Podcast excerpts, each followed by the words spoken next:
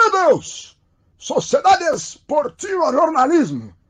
Palmeiras, um, dois, três, quatro, no pique. No gramado em que a luta aguarda, chegamos para mais um Palmeiras. Um, dois, três, quatro no pique. Hoje com o William Correia, que já está por aqui, o homem do povo. Vamos fazer a canequinha. William Correia, o homem do povo.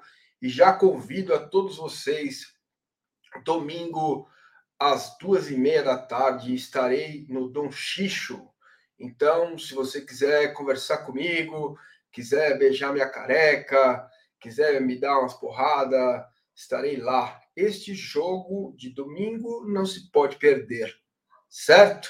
Então estarei no Allianz Parque, o Rodrigo Menezes vai fazer a live pré-jogo, estarei lá, tá? De manhã tenho o batizado da minha netinha Maria, depois vou almoçar com meu cunhado, e aí saio da Moca, uma e meia da tarde, e venho para o Allianz Parque, estarei no Xixo, certo? Buenas noches! Vamos dando like, vamos que vamos!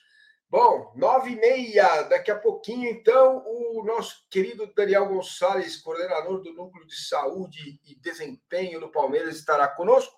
Temos muitas perguntas a fazer a ele, não é, homem do povo? Como vai? Ou se temos, Massa. Tudo bem, pessoal? Tá tudo bem.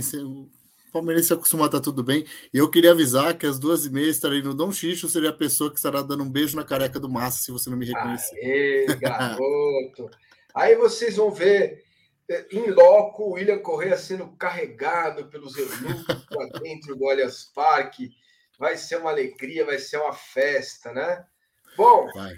vamos lá. O pessoal chegando aqui, a Rita, o Jairo, o Rafael, o Ale, Gilberto Nunes, Pablo Mandiaterra, Delmar, Renato, é, o Paulo Rebonato, com aquele bom humor que o caracteriza, né? Sempre otimista.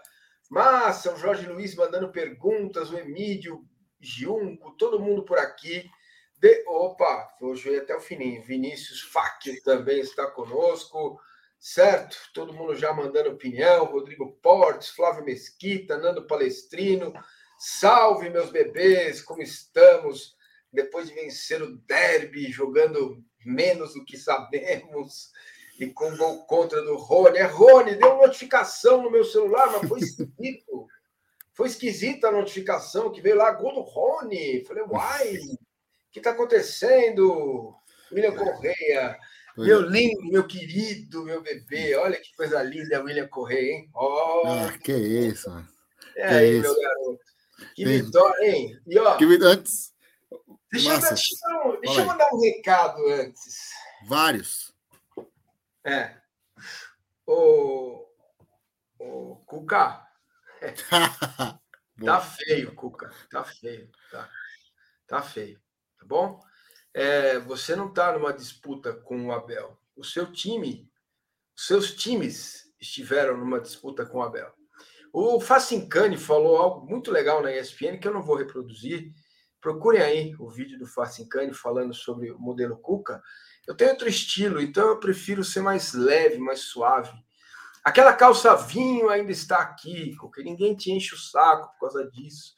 Para ré no ônibus que você não dá, né? Para sua, para suas superstições e que eu respeito muito sua fé, todos nós respeitamos. Mano Menezes, meu querido, você tomou a tunda do meu gar, bicho. Né? com o time do, com time do Internacional, certo? Você conseguiu ser eliminado da, da, da, da Solerte segunda divisão do futebol sul-americano pelo Melgar. Então, o Abel não deu aula. Ele foi. Perguntaram a ele, ele respondeu, certo? Então, para vocês, o que eu quero dizer, meus caros, é que o Abel Ferreira está cada vez mais focado. Se liguem, se cuidem, porque o negócio aí está posto desta forma. Meu querido homem do povo, William Correia, se, se porventura acontecer do Palmeiras ser campeão brasileiro, essa semana vai estar nas nossas mentes lá em novembro, porque ela é de fato decisiva e o Palmeiras já caminhou bastante. Atlético Mineiro, Corinthians e agora domingo tem o Flamengo. Então, eu quero é, saber, William Correia, como você está, se você está bem. Estou, estou bem. Primeiro, um abraço aí para o Otávio. Antes que, eu me, antes que eu me esqueça, vou a fanculo. Diga, meu querido William Correia. Eu vou dar um recado desse. Primeiro, eu quero mandar um recado aí para o Otávio, que é sobrinho do Renato Silva. Um abraço. Um abraço para você também, Renato. Um abraço para todos que questionaram por que, que eu não estava na segunda-feira. Era um motivo muito especial. A semana foi muito especial e ainda foi aniversário da minha filha. Então, não te, eu não tenho nada a reclamar da semana passada. E o, Massa cedeu esse espaço e ainda fez, me permitiu espaço para fazer aquele vídeo que eu vi bastante gente na quarta-feira me cumprimentou depois do jogo e eu estava ainda tentando entender. Então, um abraço. Queria mandar também um abraço para a Natália Ferrari. O Márcia ficou chamando de Ferreira o programa inteiro que eu vi depois. Quase entrou. E, e para o Yamin. E também queria pedir desculpa para o Yamin, que eu estava no xixo quarta-feira. Eu não sabia, eu não estava ouvindo. Quando apareceu que eu estava dentro, eu cortei um, um, ele contando todo como foi emocionante o Paulista 2020, mas a mim entende. A próxima que a gente se encontrar tem uma na minha conta, hein, Ami? E agora eu quero mandar só um recado antes que o Daniel entre, já já ele está aí. O Daniel Gonçalves, coordenador científico, vai falar tudo o que está acontecendo aí no Palmeiras. Se é que alguém consegue explicar tudo o que está acontecendo, né? Antes a gente falava isso, o que está acontecendo? Nervoso. Agora é assim, o que está acontecendo? Queria falar para o pessoal que os árbitros já reclamaram que o Abel tá chato, né? Nossa, no grupo de WhatsApp dos árbitros só se fala nisso. Enquanto devia cada árbitro e cada qualquer um do quadro de arbitragem ter no seu quadro assim. Já marcou sua linha de impedimento hoje? Porque esqueceram do básico. É querer dirigir um carro sem chave. Simplesmente isso. Agora estão os técnicos, né? Já foi o Jorginho lá atrás, agora o Cuca, o Mano Menezes. Eu queria só discordar de você, Márcio. Ele deu aula assim. É que aqui Abel, se um dia isso chegar para ele. Aqui, desde que eu nasci, Abel, se joga retranca de um jeito. Mete grandão na área e joga a bola na área do jeito que for. Por isso que tinha muita gente por fora do bloco. Você falou como se faz. E aqui, Abel, já teve briga do Mano, que o Luxemburgo, em 2008, no programa do Sport TV, falou: olha, eu jogaria contra o Mano assim, assim, assim. Nossa, dando chance para o adversário, você mostrou como se enfrenta o seu. Então, ele deu aula assim, essa aula foi gratuita e coletiva, ele deu outra. Em vez de ficarem doidinhos, ai, nossa, o Abel. Ó, estuda, gente. Estuda. Só comprar isso aqui. E aqui não está contando, ó, oh, eu, eu emocionei o pessoal com um coração de boi. Ó, oh, o ônibus não pode ir para trás. Ah, eu dei uma balinha. Todos com a sua fé. Eu tenho também a minha. Eu tenho minhas, minhas loucuras. Mas aqui, ó, Análise tática, explicando. Não tem historinha peculiar. Não tem nada disso. Aqui é análise tática. Ele descreve em texto o que ele vai fazer e depois ele mostra imagem do treino e do jogo, o que aconteceu e o que ele treinou. Estuda, porque senão aí vai ser outro 7x1. E não adianta falar que foi para a Europa e tirar foto com o Guardiola. O Guardiola, depois do 7x1, não aguentava mais a foto com o técnico brasileiro lá no Bayern de Munique. Que eu fui para a Europa, tirava lá uma foto. Estuda, não precisa nem, ó. Nas melhores livrarias. Um dos melhores um dos mais vendidos, ainda bem. Muito bem, quer dizer que você foi muito cumprimentado lá no Allianz Parque depois do seu vídeo que viralizou, né, William Correia? O homem do povo é assim, o William fala, o povo ama, o Diego Marada vai chegar daqui a pouco, tá atrasado, mas já já ele chega, certo? Ai, ai. É, mas foi. Posso falar um pouco quarta-feira, Massa? Foi um negócio muito Claro. Muito maluco, cara. É. Aqui Olha... o programa é seu. Não, que isso. Quarta-feira. Primeiro eu queria mandar um abraço, porque houve uma troca de, do meu ingresso. O Palmeiras avisou por e-mail, eu não vi, foi falha minha. Quando cheguei lá, o meu ingresso não passou, mas pediram para ser encaminhado para o Avante. A atendente Márcia foi muito prestativa, muito prestativa. Ela ela pegou e falou assim: ah, tem que baixar um novo ingresso. Eu falei, mas aqui não pega internet. Ela, eu vou baixar no meu celular. Foi comigo até a catraca, no celular dela e passou. E ela não fez isso só comigo, ela fez com muita gente. Ela e o outro atendente, que eu não perguntei o nome porque eu não estava com ele. Então, primeiro, parabéns ao Palmeiras nessa. Foi um jogo complicado, com muita gente e deu certo. E do jogo, massa. eu realmente terminei o jogo chorando, Massa. Muito. Não só pela emoção do jogo, não, obviamente. Não. Olha, William, foi uma catarse, viu? As, as infos que eu recebi aqui, galera se emocionou bastante, cara. É, porque, ó, lá dentro, Massa, eu primeiro eu fiquei na Superior Sul, não costumo ficar, foi o ingresso que deu, deu para ver as fotos do. Como se fossem as fotos aqui do Abel. Deu para ver toda a estrutura, todo esse ferrolho, essa retranca. É. Oh, meu Deus, que sorte o Palmeiras teve que teve dois expulsos. Nossa, mais e... fácil, mais fácil fazer do, do marcar. Agora, convence o que não marcar, então, bebê? Você não é o cara? Ué, é aquele convence. Hein? Convence. O Palmeiras terminou o jogo sem volante. Porque o Zé Rafael é segundo de meio campo, o Veiga foi recuado para trás, mas é um time reativo, né? Ou é. um time reativo. Desculpa, William, mas hoje eu estou meio.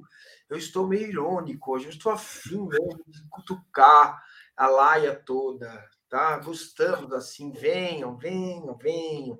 Gostamos, é bom, venham todos. E, e, que grande time proativo que não consegue aproveitar uma superioridade de dois, né? Muito. Além de mentir sobre o jogo, que o Atlético Mineiro só teve chance mesmo quando foi expulso o Scarpa. Mas, enfim, é, aqueles. Foi um sentimento de uma. Um sentimento coletivo, estavam todos pensando a mesma coisa, mas eu sei que isso é mais do mesmo. A Mancha fez um texto legal do Todos Somos Um, muitos fizeram muitos textos legais, mas eu, eu não consigo sair do mais do mesmo todo mundo pensou a mesma coisa e agiu do mesmo jeito. É, é incrível, era um, é um bando de desconhecidos. Eu não fiquei, eu não fiquei com nenhum conhecido. Um abraço, Sávio. Não, não fiquei com nenhum conhecido, e obviamente, como meu irmão falou assim, aquele era jogo que se faz amigos, né? Quando você vê, você abre. Eu ergui dois. Quando ganhou, eu ergui dois eu nunca mais vou ver na vida, provavelmente. E aí, quando acabou o jogo, assim que acabou, eu mandei um áudio não muito bonito para um grupo de palmeirenses, falando: expulsa, expulsa outro, continua expulsando, vocês expulsam e a gente fica, porque aqui é Palmeiras. Sentei e fiquei olhando o campo chorando, mas até que eu não sabia, eu não vi o tempo passar, senti uma mão aqui no ombro assim, olhei, era uma funcionária do Allianz Parque, respeitosa, e eu fui mais um expulso. Foi numa noite de expulsões que ela falou assim: moço, eu preciso ir embora. eu falei assim: vamos embora. E já era meia-noite. Então, é só essa sensação de. E aí, muito, umas quatro, cinco pessoas me abordaram. Inclusive, um falou do Fubá. Se eu não me engano, é João o nome dele, mas eu, eu tô tentando. Ele me encontrou lá perto do Xixo. Eu, tô, eu, eu nem sei o que eu falei, que para todo mundo que me abordar, eu falei assim: eu estou tentando entender o que aconteceu. Hoje eu nem tenho palavras. Então, foi um dos meus grandes momentos de vida mesmo. E, e óbvio, estar no Allianz Parque foi, firma muito isso. Mas nem precisava estar também, não. Foi um jogo. Eu nunca vou esquecer. Nunca. Não só do jogo, mas uma sensação coletiva. Vou repetir: 40 mil desconhecidos pensaram a mesma coisa e agiram do mesmo jeito. É incrível, por puro amor. Puro amor. Foi uma noite de amor, mas. É, de amor para uns, de dor para outros, como para mim, que não aguentei ver os pênaltis, entrei no meu carro, fui lá para o segundo subsolo e coloquei bidis na minha playlist, porque lá você não ouve nada, né? E a live acabou às três e meia da manhã e eu fui ao Beneficência Portuguesa, porque eu estava com uma dor aqui, achando que eu estava infartando. Eu fiz um check-up agora há pouco, estava tudo bem. Então fui lá e o médico olhou para mim, mais um palmeirense? Eu falei, sim, eu estou infartando, doutor. Aí me viraram de cabo a rabo, voltei para casa às seis da manhã e o médico falou assim: o seu problema é dente não é o coração. Muito bem. Fui ao dentista e, William, eu simplesmente consegui matar um nervo do canal aqui, tanta pressão que eu fiz, o dente não quebrou, mas o nervo foi para o saco. E aí juntou a pressão, porque era, não tinha pão de sair, né? Obturação para baixo osso. Sexta-feira à tarde, uma pequena cirurgia na boca para abrir, tirar os gases do dente não sabia que dente peidava, meu amigo, mas olha, vou te falar, peida, viu? Tem gás quando necrosa o nervo. Aí amanhã às três horas vou lá para terminar o bagulho todo. Fiquei, olha, vou contar para você, viu? Mas enfim, quarta-feira já passou. Agora. Então, o dente está quase arrumado, né, Massa? Está quase arrumado, está com curativo, já estou falando legal e né, tudo certo. Daqui a pouco o Daniel vai estar com a gente, nove e meia chega, tá? A gente bate um papo, o Marada vai chegar junto. E, cara, vou falar um pouquinho, né, do clássico de ontem. Deixa eu colocar a galera aqui na tela. Maria Tereza, boa noite, boa noite. Boa noite, Lucas Maciel, boa noite, Massa. Alguns treinadores não gostam do Abel, isso é um fato. No entanto, a mídia usa isso para criar polêmicas. As próprias perguntas são mal intencionadas nas coletivas jornalismo pobre. Ah, sobre isso eu não vou falar nada, eu não sou ombudsman, tá? O Renato Rena, que está chegando, uma live da hora, da hora de você se inscrever e dar o like, viu? Será que já batemos 35 mil? Olha ah, aqui. lógico que já. Pô. Vou falar um negócio aqui. 34.921. A camisa assinada pelo Danilo e pelo Abel Ferreira será colocada aqui na segunda-feira que vem para um quiz que o homem do povo vai comandar, certo? Isso e aí, aquele que ganhar vai levar a camisa para casa, certo? Tá bom? O Oswaldo e a Cacá Rossi, Batalha dos Nove Homens com milhões gritando lutem separar. É isso aí, certo? É, tem edital para o quiz, já estou estudando. Libertadores, estude Ave Maria, massa, fui ver o que o Facicani falou do Cuca, descascou o Cuca. Francisco Rodrigues, é, eu vi também e gostei muito do que ele falou, tá, tá bem, certo? É, Woodstock verde branca, noite de paz e amor, massa no Bidiz, ó, oh, rapaz. William Correia, eu preciso, meu amigo, preciso neste momento falar do OneFootball. A audiência está só crescendo e eu agradeço a todos. Eu preciso dizer que o OneFootball é um aplicativo especialíssimo. Primeiro, primeiro de tudo, vai, só para começar, é de graça, né, filho? Então, mal não vai fazer, certo? Não vai fazer mal você baixar. O link está aqui na descrição. Ou coloca o celular nesse QR Code, aí você vai ser direcionado para o OneFootball. Lá tem tudo sobre o Palmeiras, time, jogadores, gols, tudo no OneFootball certo? Libertadores, Copa do Brasil, tudo, tudo você encontra lá, certo? E é de graça, filho, de graça, super de graça, não paga nada. É igual like. Like é só pegar esse dedinho e fazer, o dedinho da fada, né? Que transforma Paulo Massini num príncipe ou num sapo. Vá lá, o futebol é uma alegria, certo? Então baixe o futebol que é maravilhoso, por gentileza, né? Tá rindo, meu filho, do quê? Então, então você, tá você, bom, né, meu amigo? É... Você, você, faz merchan como ninguém, Márcia. Parabéns, cara. É, eu queria fazer o um merchan daquelas remedinhos para melhorar o desempenho sexual. Aí, é sensacional. Aí, entendeu? clínicas, clínicas. Aí, ó, o Márcio tá é. querendo, cara. Aí, vem aí, pô. Até eu já experimento o remédio e tal. E vamos que vamos.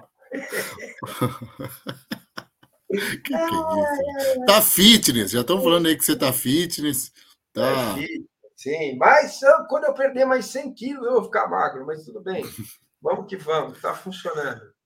Ô, mas só uma coisa, só até para explicar. Pareceu é. que eu estava escrevendo aqui, eu estava mesmo, que o Daniel daqui a pouco ele tá aí, eu estava falando com ele, só para dar um toque, realmente ele está chegando. Vamos e... lá. O, Fábio Pastorelli pergunta: vamos deixar Palmeiras e Corinthians para mais para frente? Sim. Porque o estilo de jogo do Palmeiras incomoda. Eu, sinceramente, não entendo, cara. Eu não entendo, eu não entendo. Eu juro que eu não entendo, cara. A gente já falou várias coisas aqui, né? É, de, de, de, de, modelo, né? Eu não vou, eu não, eu não sei. A resposta é eu não sei. Fala, William. É, não, só uma coisa, não é estilo de jogo, não, é o Palmeiras. Quando o Palmeiras brigou para não cair em 2014, ninguém reclamava. Do estilo só falo, de só jogo. que eu só critico. É, ninguém falava nada. É o Palmeiras, é o sucesso do Palmeiras que incomoda. E assim, vou falar sinceramente, me incomoda. Não incomoda, mas eu fico frustrado com, com essa reação do Cuca. Mesmo. É, gente que não gostava dele, isso estou falando de uma conversa pré-Abel, tá? Lá no Palmeiras falava que ele era o, técnico que mais sabia lidar com o adversário que já tinha trabalhado no Palmeiras. Detalhista a ponto de ele saber se o goleiro era canhoto ou destro para indicar para o centroavante como pressionar na saída de bola. Diz que era incrível, e era qualquer jogo. Pauli, Paulista não, ele comandou um pouquinho, ele não gosta estadual, né? Um grande cara que ele tira, ele tira três meses de férias todo ano. E, mas ele era muito elogiado, insisto, até por quem não gostava dele. E, pô, ele tirou o Palmeiras do jejum brasileiro, ele tirou o Atlético Mineiro do jejum brasileiro, ganhou uma Copa do Brasil com o Atlético Mineiro, uma Libertadores. É, é um cara com carinho, é palmeirense. É, eu até brinco. Ele fez questão de ver o Palmeiras campeão da Libertadores da arquibancada, que ele foi expulso lá quando era técnico do Santos e foi para arquibancada. Ele fez. Eu queria estar lá, no lugar dele. Ver o Palmeiras campeão na, na, no Maracanã na arquibancada. E é um técnico bom. É um técnico muito bom. Ele não é, não é tão bom quanto o Abel, não é. Nenhum dos que estão aí é. Mas, sabe, precisa desse. Supera, Cuca. Estuda melhora. Esse tempo de descanso, estuda um pouco. Ou para. Ou pelo menos cumpre, cumpre contrato, né, cara? É um compromisso. É, é isso. É complicado, gente. A gente fica até sem palavras, né? Porque não que a gente passa pano para o Abel, não passo, não. Eu acho, por exemplo, que ele que ele exagera ali no, no banco, né? Na reclamação da arbitragem. Acho que isso pode prejudicá-lo e prejudicar o Palmeiras também. Mas, cara, fora isso, é irretocável o trabalho dele no Palmeiras. Né? Porque muita gente fala assim, né? Eu falei sobre isso hoje no G4. Ah, Palmeiras e Flamengo estão dividindo títulos aí nos últimos anos. O Palmeiras começou em 2015, antes. É. Mas beleza, vamos lá. Só que, gente, o Flamengo tem 60, de 40% a 60% mais dinheiro que o Palmeiras. Então, se você não tivesse um trabalho de excelência, o que eleva as receitas do Palmeiras são as conquistas, né? É o dinheiro que entra dos títulos, das premiações. Porque se você for pegar orçamento por orçamento, você vai ver que o do Flamengo é maior e é bem maior. Então o Flamengo resolve como as suas cagadas. Vai lá, pega o talão de cheque, contrata, contrata, contrata. Dispensa, contrata, dispensa, contrata manda treinador embora. O Palmeiras não pode se dar ao luxo de fazer isso. Entendeu? Não pode se dar ao luxo de fazer isso. É diferente, são modelos diferentes. Né? E aí o Tirone me perguntou assim: e os outros 18? Os outros 18 têm que procurar o modelo deles. Entendeu? Porque é assim que funciona. Sabe? O, o, o Flamengo tem é, estrelas o Palmeiras trabalha com desenvolvimento de jogadores, porque são modelos distintos, tá? Sabe, são modelos distintos. A obrigação é, de ganhar é do Flamengo, cara. Palmeiras também. O Palmeiras não é barato o time, não. Mas o que eu estou dizendo é que existe uma diferença entre ambos. Então vamos lá, vamos fazer. E o Flamengo gasta o dinheiro que ele tem. Não estou Estou mal dizendo, não. Tá certo, arrecada gasta. Agora, se você. Ano, ano passado, o Flamengo não ganhou nada. E parece já que tá tudo certo, que o Flamengo vai passar quarta, vai ganhar do Palmeiras domingo, e tudo vai Pode acontecer, sim, mas pode acontecer o contrário.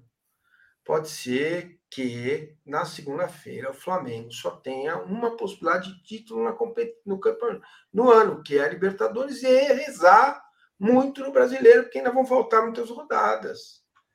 Entendeu?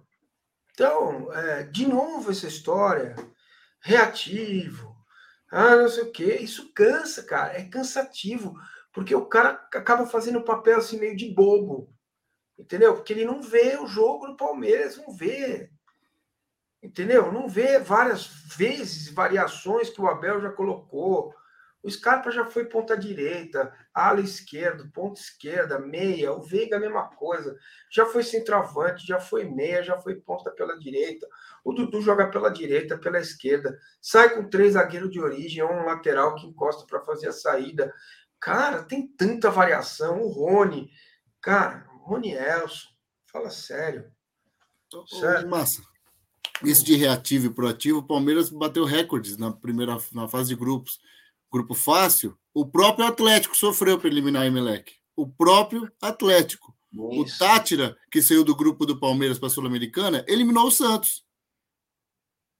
Então, assim, aí você vai ajeitando, ajeitando. Você mente. Se você diz que o Palmeiras é só reativo, você está mentindo. Se você está reclamando que um time joga mal com dois a menos e tenta se defender, você é um maluco. É simplesmente isso. É isso, entendeu? Então, é o melhor ataque do campeonato ao lado do Flamengo. É a melhor defesa do campeonato, só é. É o melhor visitante do campeonato. A vitória de domingo foi de sábado foi brutal. O Palmeiras ganhou do melhor mandante do Campeonato Brasileiro. Querendo ou não, estava em segundo lugar no campeonato, era uma decisão. Sim. Vindo de uma, um jogo, na quarta-feira, terminou com nove, com uma descarga emocional gigante dos pênaltis, e mesmo assim, o Palmeiras trocou três dos seus principais jogadores, e depois saiu o Dudu. Saiu Veiga, Saiu Danilo, saiu Rony. Não, Danilo não. Saiu Veiga, Rony, saiu né? o Rony, depois saiu o Dudu. Entendeu? E o Navarro ia guardar o dele ainda, né, Klaus? Mamãe, Klaus. Mamãe.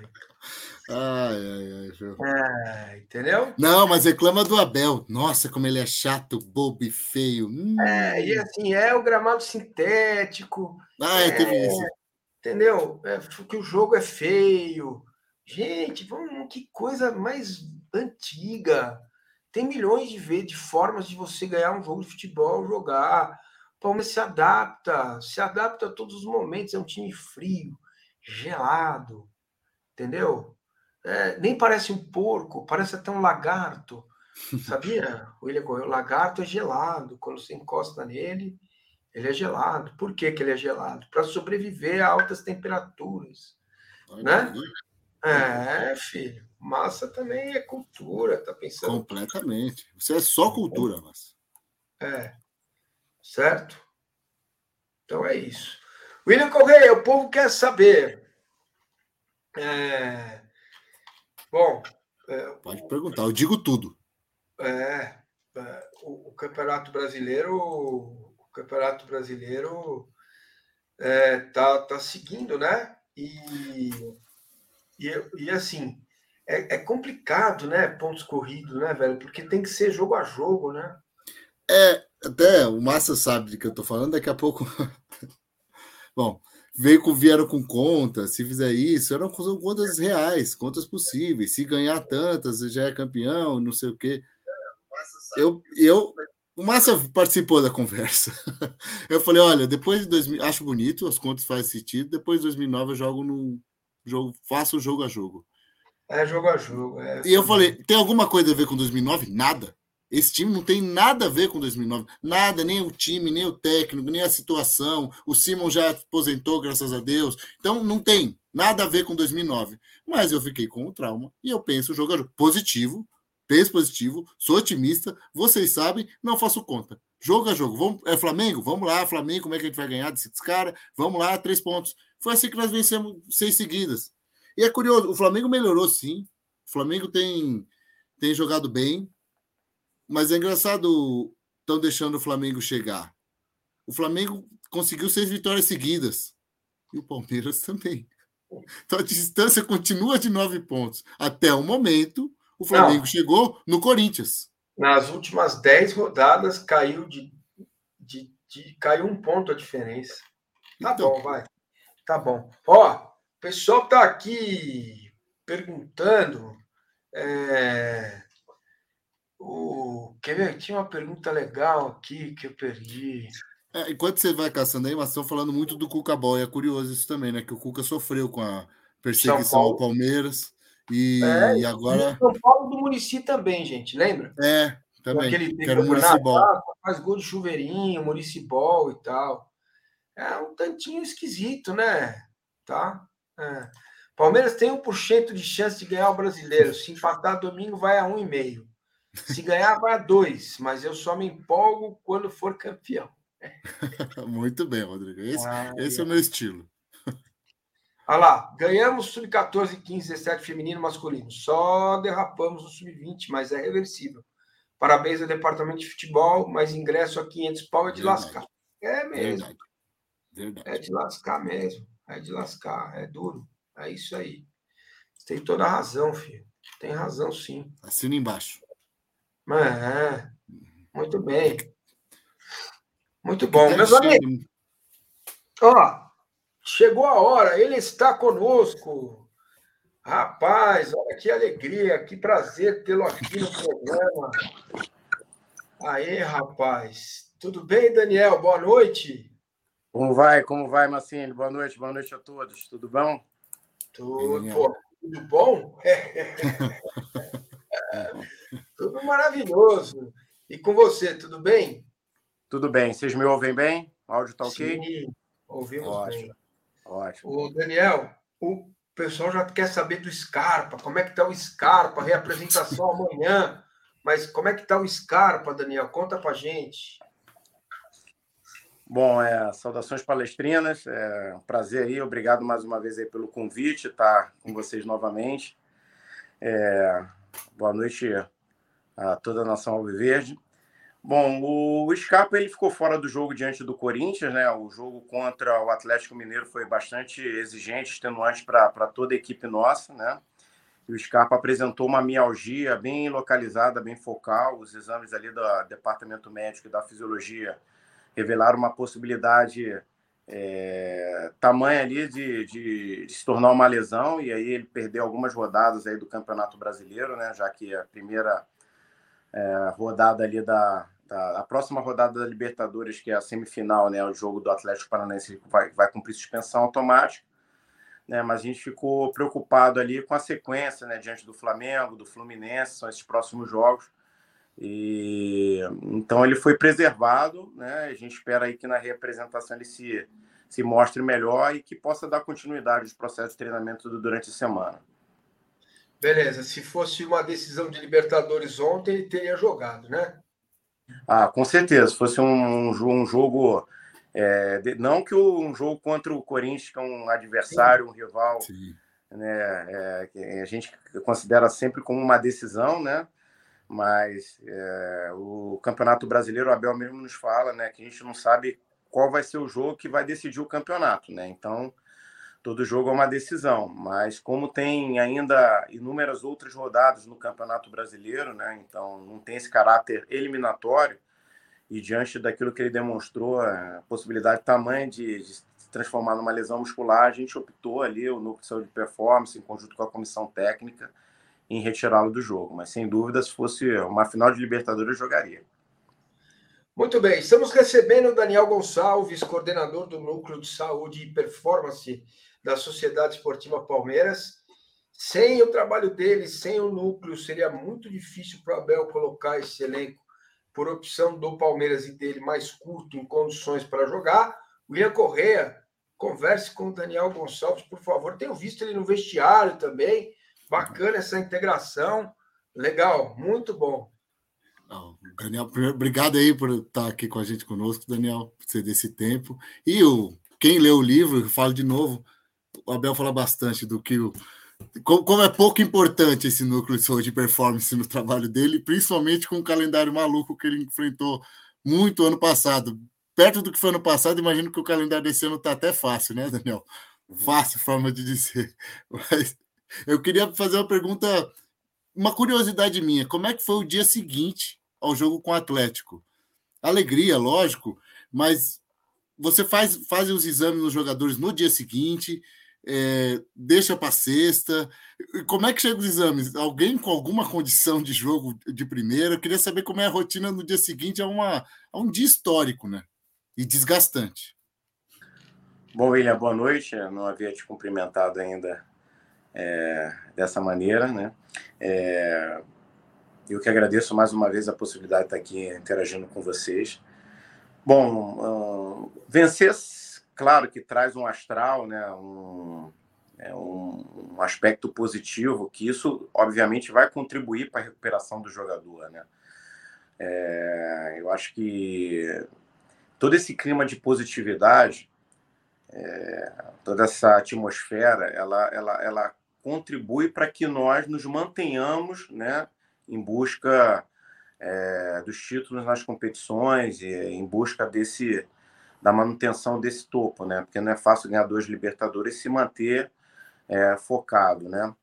E acho que o Abel e a sua comissão técnica e o trabalho também da Gisele Silva aí na, na, na parte da psicologia tem sido muito importante, não só na, em repassar isso para, para os atletas, mas principalmente para passar ali para o staff, para os colaboradores, né? Porque o, Abel deu um recado já é, no vestiário contra o Corinthians, é, sobre a exigência e responsabilidade de cada setor, de cada departamento, né, é, na manutenção dos processos, né, ainda mais agora que nós abrimos nove pontos para o segundo colocado no Campeonato Brasileiro. É, creio que com essa com esse astral, com essa positividade, né, e o Palmeiras é um clube muito organizado, muito estruturado, a vencer possibilita estar cada vez mais próximo da próxima vitória, porque todo esse aspecto positivo, né, todo esse astral contribuirá para a recuperação dos atletas. E, inegavelmente, a gente foi para o jogo contra o Corinthians sob fadiga fisiológica, né? mas mentalmente, né, é... até na interação que eu tive com o Abel momentos antes do jogo, né, e ele colocou essa questão é, do, do, do, do, do, crer, do querer, da força de vontade, né? de, de dessa positividade toda que é, nós estamos vivendo, passando, é, que isso contribuiria para uma performance adequada, né? positiva, até mesmo para uma resili resiliência adequada para um, um jogo diante do adversário é, tão tradicional e no, no é, na casa do adversário, que acaba trazendo para um ambiente hostil. Sobre o aspecto recuperativo, obviamente que o primeiro dia após-jogo todos estavam quebrados, né? não só jogadores, mas comissão, staff, né? porque foi uma descarga adrenérgica tamanha. Né? Acho que quem conseguiu dormir ali, conseguiu dormir poucas horas, porque o nosso treino foi na manhã do dia seguinte. Né? Eu, particularmente, fui dormir às 5 e meia da manhã. Tem relatos de outros funcionários colaboradores que foram dormir 6 horas, 7 horas, outros sequer dormiram, foram virados para o treino. Imagina então os nossos atletas. Né? É, então, é, realmente, a bateria de avaliações ela, ela se torna mais minuciosa no segundo dia, que a gente chama de jogo mais dois. Né? A gente tem um, um, uma denominação assim para os dias de treinamento, né? que é chamado de jogo mais um, menos dois, no caso que foi, perdão, jogo mais dois, menos um, que foi no caso da sexta-feira, né? porque era o segundo dia após o jogo do Atlético Mineiro e um dia que antecederia o jogo contra o Corinthians. Né? Então, essa avaliação do jogo mais um, menos é, jogo mais dois, menos um, ela é muito importante, muito criteriosa, minuciosa, né? E é o pior cenário que a gente vive, né? Porque é um, intervalo curto, né? De menos de 72 horas de recuperação.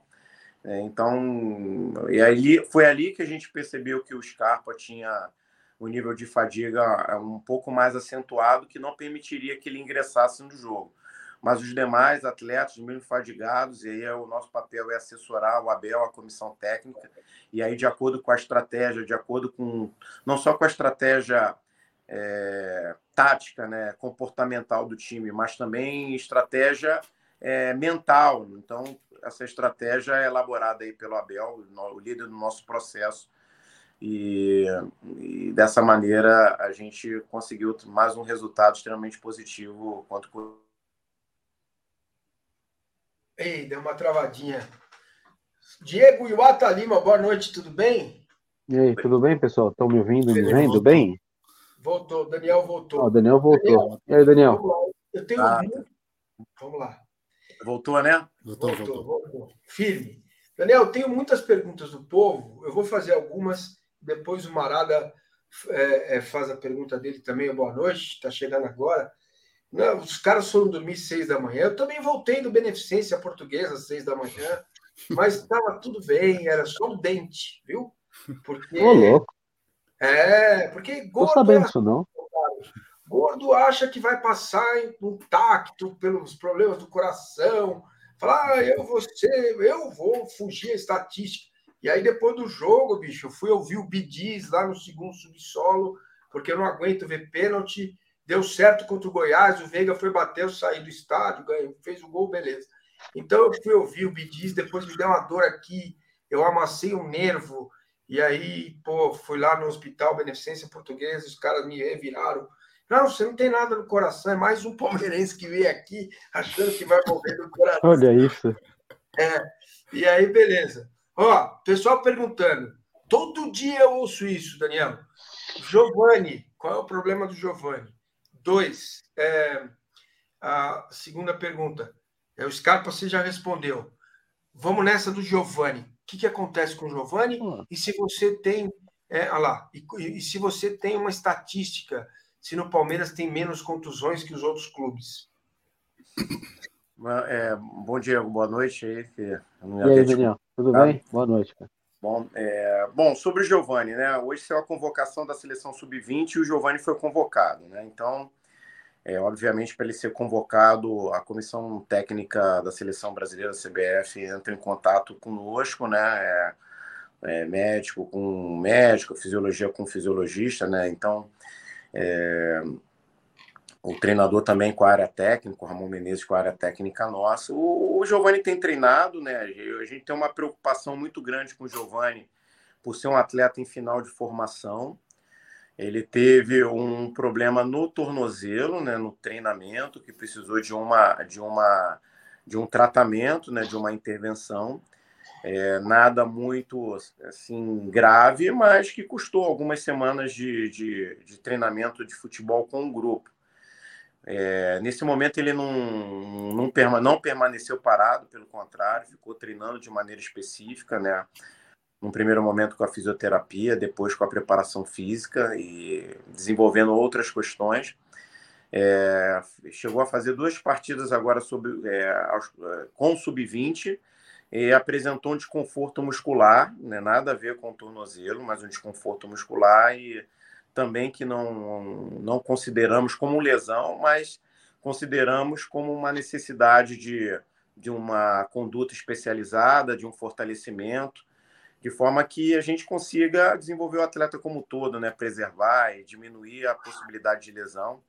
A gente sabe que esse momento de transição é um momento sensível na carreira de qualquer atleta, é porque fisicamente a exigência da categoria profissional é diferente, são atletas mais fortes, né? Então, a, o contato muitas das vezes é, é, traz um trauma um pouco maior, mas ele se encontra bem. A gente tem a expectativa que ele possa atuar aí nas, nas próximas, nos próximos dias, nas, nas próximas semanas e, e se apresentar à seleção brasileira sub-20 no dia primeiro, é, totalmente apto com, com tendo jogado anteriormente.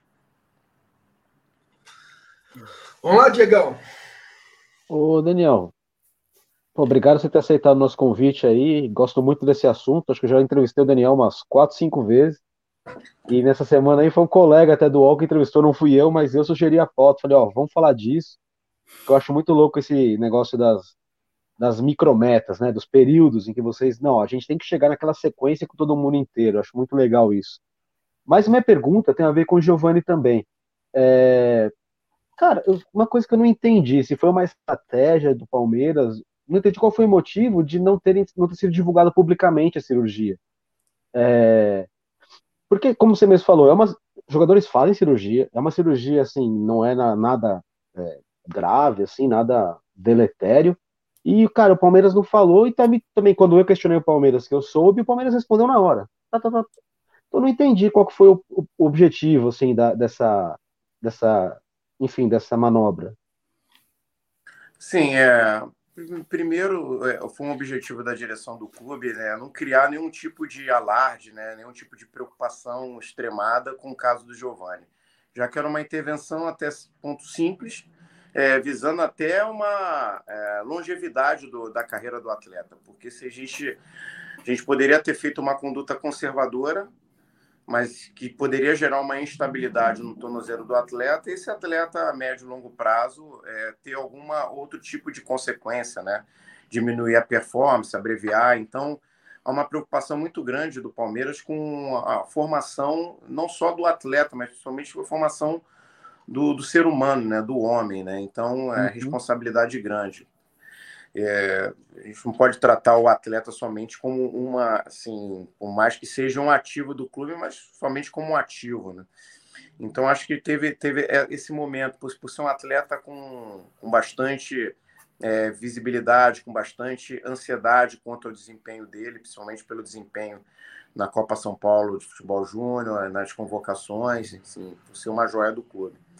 É, uhum. E aí, no momento que adequado iria ser divulgado, e caso é, essa informação fosse obtida de outras maneiras, o clube não se negaria a dar. Ele só simplesmente preferiu preservar para que não se criasse uma ansiedade, um alarde grande em cima da condição do atleta. E ele está tá se demonstrando bem, está evoluindo bem, e a gente está bem satisfeito com a progressão dele. Né? A gente conseguiu, nesse período, é, trabalhar outras questões, e principalmente aí em relativo à composição é, corporal, né? a ganho de massa muscular, é, o ganho de potência, que faz parte desse processo final de formação dele. Mas, posso só, só completando, até o Daniel pode. pode confirmar, faz algum tempo que o Palmeiras não tem um cirurgião dentro do, do departamento de saúde e performance, e já me explicaram isso já tem uns dois anos ou mais, acho que mais até, que o Palmeiras optou por fazer um acompanhamento diário mesmo, ou praticamente diário, para você evitar lesão e evitar a cirurgia que costuma levar mais tempo. Então, realmente, se o Giovanni fez uma cirurgia, imagino que precisava bastante. E até falando desse acompanhamento diário, eu queria perguntar de como tu sempre pergunto de quem não joga, Daniel. Eu queria falar quem joga sempre. Até o, o palmeirense sabe que procura problema de vez em quando para poder ah, debater. Teve uns, teve uns, teve uns meses atrás que falaram assim: por que, que o Gomes joga todas? Foi jogar acho eu que fiz na, essa matéria, inclusive. Eu fiz então, essa matéria, foi muito lida, cara. Quem me explicou foi o Daniel. Então, oh, Daniel, dentro desse raciocínio aí, tem cada coisa que eu aguento. Ó, o Abel não gosta da base, o Everton não pega Isso é legal. É, mas tem cada coisa que eu ouço aqui, mas tudo bem. Vamos em frente. Fala aí, Daniel. É, eu queria perguntar, não só do Gomes, que também falaram aqui do Dudu. Teve até um, eu infelizmente perdi, perguntou se o Dudu é um ciborgue, porque ele também joga bastante. Imagino ele é o que, que mais entrou em campo esse ano. Não em minutos. Em minutos também, eu acho. Não, minutos não, deve ser o Everton, né? Mas ele é quem mais entrou, né, Daniel? Então, o que a gente percebe né, nas avaliações diárias que esses dois atletas eles, eles têm uma condição de recuperação muito acelerada. Né? Então, isso acaba permitindo, né, se a gente quer individualizar todos os processos, isso acaba permitindo com que eles fiquem mais à disposição, porque estão recuperados, têm a condição mental, a prontidão de, de estarem à disposição para o treinador para os jogos. Não que os outros também não queiram, porque às vezes, muita, muitas das vezes, a gente tem que é, ter um embate ali com o atleta para convencer o atleta que ele está fadigado, porque o atleta ele quer jogar, né? Nesse jogo contra o Corinthians mesmo, todos eles queriam jogar, né? O próprio Scarpa queria jogar. É... Pô, temi pelo pior, né? Sem Scarpa, cara. Porra. É. É, mas ele. É, espero que ele seja bem cansado, assim, né? Ele, ele, ele é o que apresentava um risco mais acentuado de lesão. A gente não tem. Ah, não é uma ciência é, exata, não é uma ciência matemática, né? A ciência da saúde a gente tem. Ah. A gente se baseia até é, na literatura, na literatura científica, e obviamente para essa credibilidade da literatura científica vem de revistas indexadas, que a gente chama, né? são revistas internacionais com credibilidade e renome, mas que, é, com estudos feitos com tratamentos estatísticos. Então, a gente tem probabilidades, né? mas nunca tem a, a convicção, a exatidão. Né? Então, a gente tem que tomar decisão pautado é, nas evidências e pautado na nossa experiência, no nosso, nosso feeling, e claro que isso em conjunto com as diversas áreas do clube. Então, o debate, o contraditório, ele é, ele é constante, né? inclusive com o atleta. Né? E a partir disso é estabelecida uma estratégia. Né? Quando não há veto, né? quando não há incapacidade do jogador, há estabelecido, é estabelecida uma estratégia coletiva, óbvio que a palavra final é sempre do Abel, nosso comandante. É, então, nesses casos, o Gomes, o Dudu, né, o Abel sente muita confiança em colocá-los para jogar por conta desse processo recuperativo mais acelerado. Né? A gente tem algumas é, particularidades da posição, né? O zagueiro normalmente tem um deslocamento menor do que outras posições no campo, né? Então, é, o, o, Gomes acaba jogando todo a minutagem, né? O Dudu é, muitas das vezes substituído é, no decorrer do jogo, é, muitas das vezes até por conta, né? O Abel percebe essa necessidade por conta de preservá-lo para os próximos jogos mas é em virtude dessa recuperação mais acelerada. Então, é por isso que o Núcleo de Saúde e Performance tem os processos bem definidos, com profissionais é, muito capacitados e com profissionais, da grande parte, formados pelo próprio clube, oriundos da, das categorias de base. Né? Se a gente for aqui falar na preparação física, os três, os três profissionais, né? o Marcos Chiavo, o Magu, o Thiago Maldonado, são, são é, profissionais formados no clube, passaram pelas categorias de base. O Rude Pracidelli, a gente precisa nem falar aí do, do pedigree do Rude, aí, do, do Carlos, etc. Né? Começou como estagiário lá no clube depois evoluiu também, com uma e tem experiência internacional, acompanhando a própria comissão do, do Filipão. O Vinícius Ponzo, nosso fisiologista, também o oriundo das categorias de base, passou por todas as categorias e por outras funções, além da fisiologia, como preparação física e também a parte técnica. Os nossos médicos, Gustavo Maglioco, no, o líder, né? É, passou pela categoria de base, né? A gente tem o Pedro Pontinho, o Gilberto Amado e o Vitor também, que o Vitor é egresso também da categoria de base, desde estava até o ano passado na categoria de base. E a fisioterapia, que a gente também, dos quatro profissionais, três são também oriundos da categoria de base, o líder é o Marcelo Gondo, como o Rodrigo Robson, a gente teve o reforço aí do Fred Manhães, aí com experiência internacional e por outros grandes clubes. Mesma coisa na psicologia, Gisele e a Mitz, que a gente, é, antes da minha chegada, o Palmeiras foi reforçar, né? Tirou ela do, do, do da Ponte Preta para reforçar aqui o, o, o nosso setor de nutrição. Então, esses profissionais são muito identificados com o clube, além de terem muita qualificação, né? muita experiência, muita sensibilidade, mas o, o, essa formação continuada do clube, né, ela é muito importante é, para esse trabalho, né, para essa avaliação individualizada, né, nesse trabalho de convencimento, mas também de individualização do processo de, de treinamento e condutas do núcleo de saúde e performance. Daniel, o Jailson volta esse ano ainda ou só ano que vem? Olha, é, a nossa preparação para o Jailson é para que ele faça pré-temporada com o grupo, né? A gente não tem expectativa, pode até ser que na fase final do ano ele esteja em condições, mas a gente sabe que é muito tempo sem jogar, então o atleta é, possivelmente vai ter que readquirir ritmo. É, caso isso aconteça, seria algo extremamente positivo e surpreendente. A gente trabalha para 2023. Outra coisa, eu vou até deixar você sozinho na tela para responder a minha a pergunta das pessoas. É, eu vou deixar, Daniel, porque assim, toda vez que me perguntarem, eu vou colar o teu vídeo aqui. Pá! Hendrick, eu tenho uma informação. Você pode dizer para mim, não é verdade, sem problemas, porque a gente fica longe do processo. Então, a gente tem que pescar. Pesca aqui, pesca colar. Né? Não pode entrar na academia, não sei o quê. Não pode, fica longe. Então, acho que a melhor forma de informar é informar corretamente. Então, o que eu sei? Que o Henrique vai ser trabalhado, treina com os profissionais, conversa com a Bel, vê como ele está, de repente relaciona, volta para a base e joga, porque não pode ficar sem jogar. E o ano que vem faria pré-temporada com os profissionais. E aí sim vai jogar ou não no Campeonato Paulista. É isso que está programado para o Hendrick. Vou colocá-lo na tela cheia agora.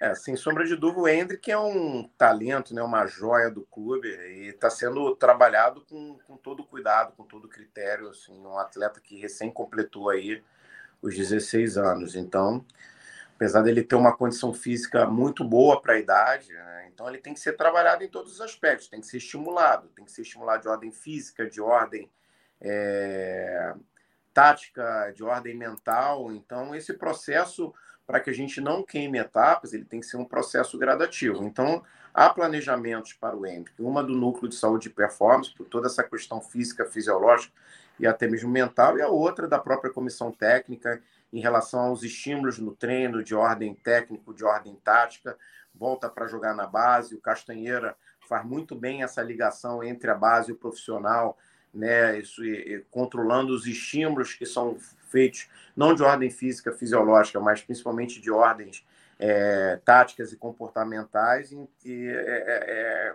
é, é assim, é, é esse o planejamento, de inseri-lo gradativamente nesse ano e, obviamente, no ano de 2023 ele foi realizado pré-temporada com o grupo e a gente acredita que mais adaptado, mais ambientado, né, ele, ele consiga dar seguimento aí ao seu desenvolvimento profissional.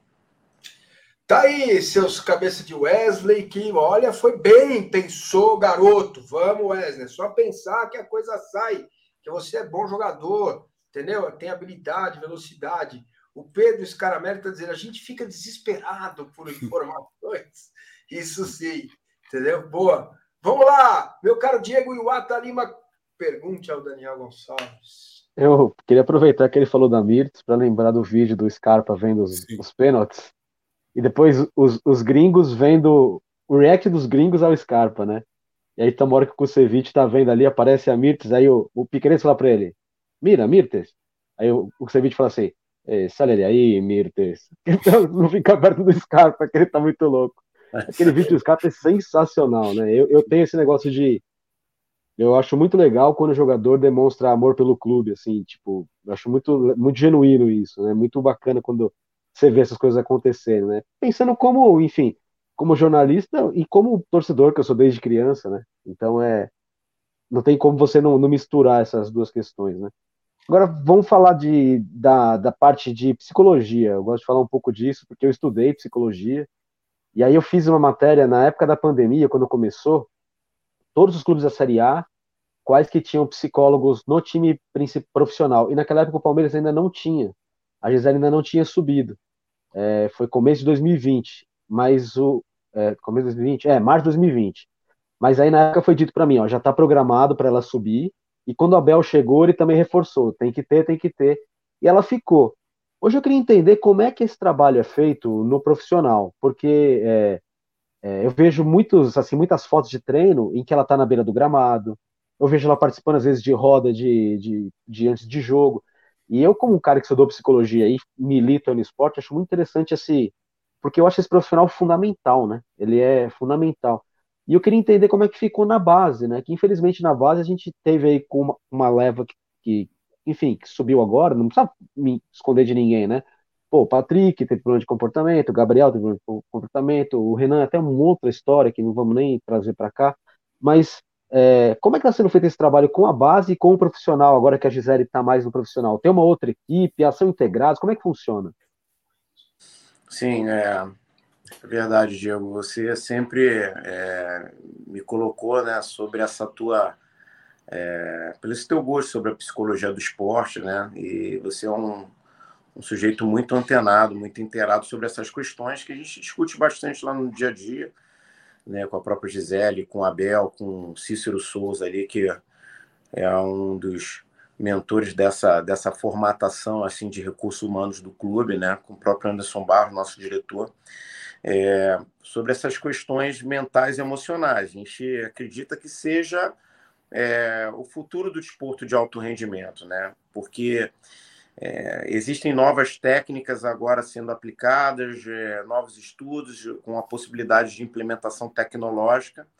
Né? A gente já tem algumas expectativas já de implementação, como o Palmeiras é um clube de vanguarda, para a gente continuar se desenvolvendo essas questões para 2023. É, sobre a participação da Gisele, né? não só da Gisele, como da Mitz, como também da Elaine, nossa outra nutricionista, né? são as três mulheres presentes no nosso dia a dia ali de comissão técnica, né? mas é óbvio que existem outros profissionais do gênero feminino ali atuando também no, no CT, no dia a dia, tanto na, ali na, na, na parte é, do direito, né, como também Tem na... a presidente, né, também, né? É. é isso que eu ia falar, né, e a presidente... Começa aí, de né? cima já, né? É, sem dúvida, né? Nossa líder maior, né? Presidente. Então, é, assim, a gente tem também um, modelo é, de inserção, né? Não pela necessidade de inserir, mas sim pela capacidade e pela visão também, né? A gente sabe que o gênero feminino tem uma, uma, uma visão um pouco diferente para alguns detalhes, é mais detalhista, né? Mais cuidadosa para algumas situações e, e, e, são todos profissionais do futebol, né? Que assim, não estão lá é, pelo único fato de, de, de, sabe, de serem mulheres, nada disso. Pelo contrário, pelas, são competentes e agregam um, essas características, essas qualidades, é, situações assim adicionais assim para o nosso dia a dia, para o nosso cotidiano. É, e o que a gente fala, é, o, não adianta você levar o, o jogador de futebol para o laboratório ou tirar o jogador do campo, né? O maior laboratório que a gente tem é o campo, são as quatro linhas. A gente tem que gerar intervenções lá nas quatro linhas, né? Auxiliar o treinador, que é o protagonista junto com os jogadores, e auxiliar os demais membros de comissão técnica nas abordagens que sejam cada vez mais aplicáveis, é, onde se gera intervenção, que é dentro do campo, né? Por isso, então, que você tem visto a Gisele no campo, do, nas correntes, como a Mitz, como a Elaine também, né? É, e nessa participação. Bom, é, é, é, feito um trabalho uh, contínuo aí de formação continuada com os atletas da categoria de base, né? Além das intervenções é, individualizadas, né? E, e, até mesmo coletivas no âmbito mental e emocional com a equipe, mas principalmente os jovens que a gente tem assim grupos que a gente chama de, de grupos de, de transição, né? É, atletas que já estão inseridos no nosso dia a dia ou atletas que fazem essa ponte, né? Faz esse vai e vem, atletas que treinam no profissional e jogam na base, ou aqueles atletas que já estão já há mais tempo que treinam é, e jogam, né, ou são relacionados para o próprio, próprio jogo do profissional. Então é feito, é, são feitas condutas até de monitoramento, né, de continuidade, formação continuada, testes, né, para poder perceber esse nível de, de, de progressão aí mental, psicológica, né, e, é, cognitiva desses atletas. É, enfim, na base é uma integração, né, é, ela com, com as psicólogas da base, há todo um método é, é, estipulado, elaborado. É óbvio que as profissionais da base têm é, liberdade para atuarem de acordo com, com aquilo que elas percebem no dia a dia, porque a Gisele está presente diariamente no profissional, mas sem sombra de dúvida há uma integração, que a gente chama de uma integração é, vertical e horizontal com as categorias de base, é, nesse monitoramento também da, da parte psicológica e mental do desporto. Muito bem. William, você vai nessa, mas o Márcio está com uma pergunta é, muito boa. pertinente. Essa é pertinente demais. E a preparação para os pênaltis, como foi? Qual foi a participação do núcleo de performance nesse processo? E eu pergunto, aquele abraço do Abel no Cebola está diretamente ligado aos pênaltis? Olha, é, houve uma conversa, né, é, no, no, nos dias que antecederam a partida, né, particularmente lá do, do Cebola, minha, do, do Rogerião, né, é, sobre a nossa experiência também com as disputas de pênalti, né, é, juntamente o Andrei falou diretamente com, com o Abel, é, a gente falando com o João, porque no cenário brasileiro a gente for analisar, o Campeonato Brasileiro de Pontos de Corrida tem, existe, tem há menos de 20 anos, né? É um tempo considerável no, no, no futebol, mas é, nós somos profissionais até diante dessa época. E, obviamente, que essas competições que a gente chama de mata-mata hoje em dia, né, competições eliminatórias e até mesmo as finais dos campeonatos estaduais ao longo do tempo, é, acabaram, é, muitas das vezes, sendo decididas nesse formato de disputa de pênaltis. Então, é, o Andrei deu uma contribuição sobre aquilo que ele pensava ali na interação com os próprios atletas. Os atletas fizeram uma preparação um pouco diferente das que tinham feito anteriormente, mas é, também muito fruto daquilo que eles pensavam, daquilo que eles mentalizavam para o jogo, né? E, e enfim, e a, é, e a comissão também concordou, ela, ela aderiu, ela viu a necessidade de, de, de, de ser feito algo que pudesse nos preparar mentalmente e tecnicamente para aquela disputa.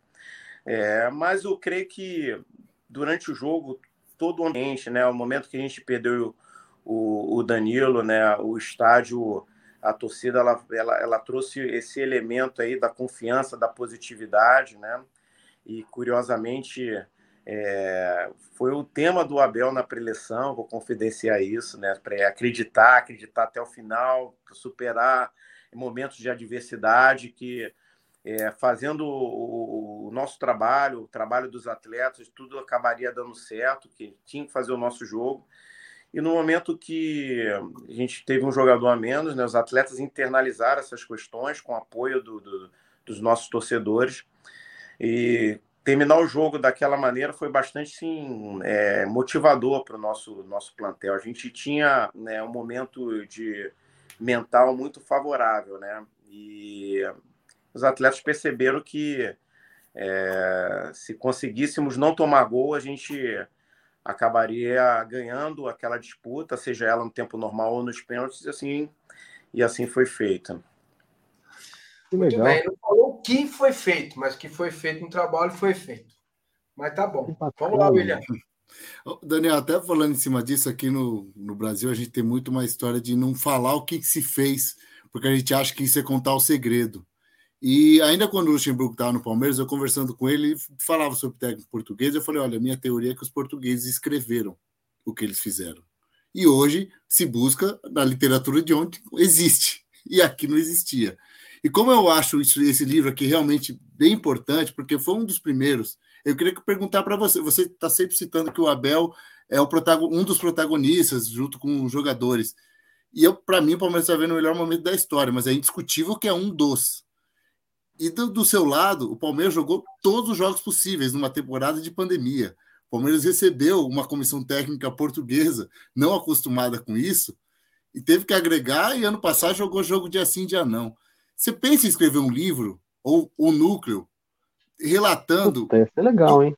Tudo, todos os desafios, porque assim, ouvindo dos bastidores, de um dia a dia. Imagina uma comissão técnica que se detalha com cada adversário, jogando de assim, dia não. O Abel já falou que abriu mão disso no Paulista no, do ano passado, uhum. mas enfim, você pensa em registrar, porque eu acho que tem que registrar, porque senão se passa e não se, não, não se recupera no passado, é, não se recupera no passado algo grandioso que está sendo feito, né?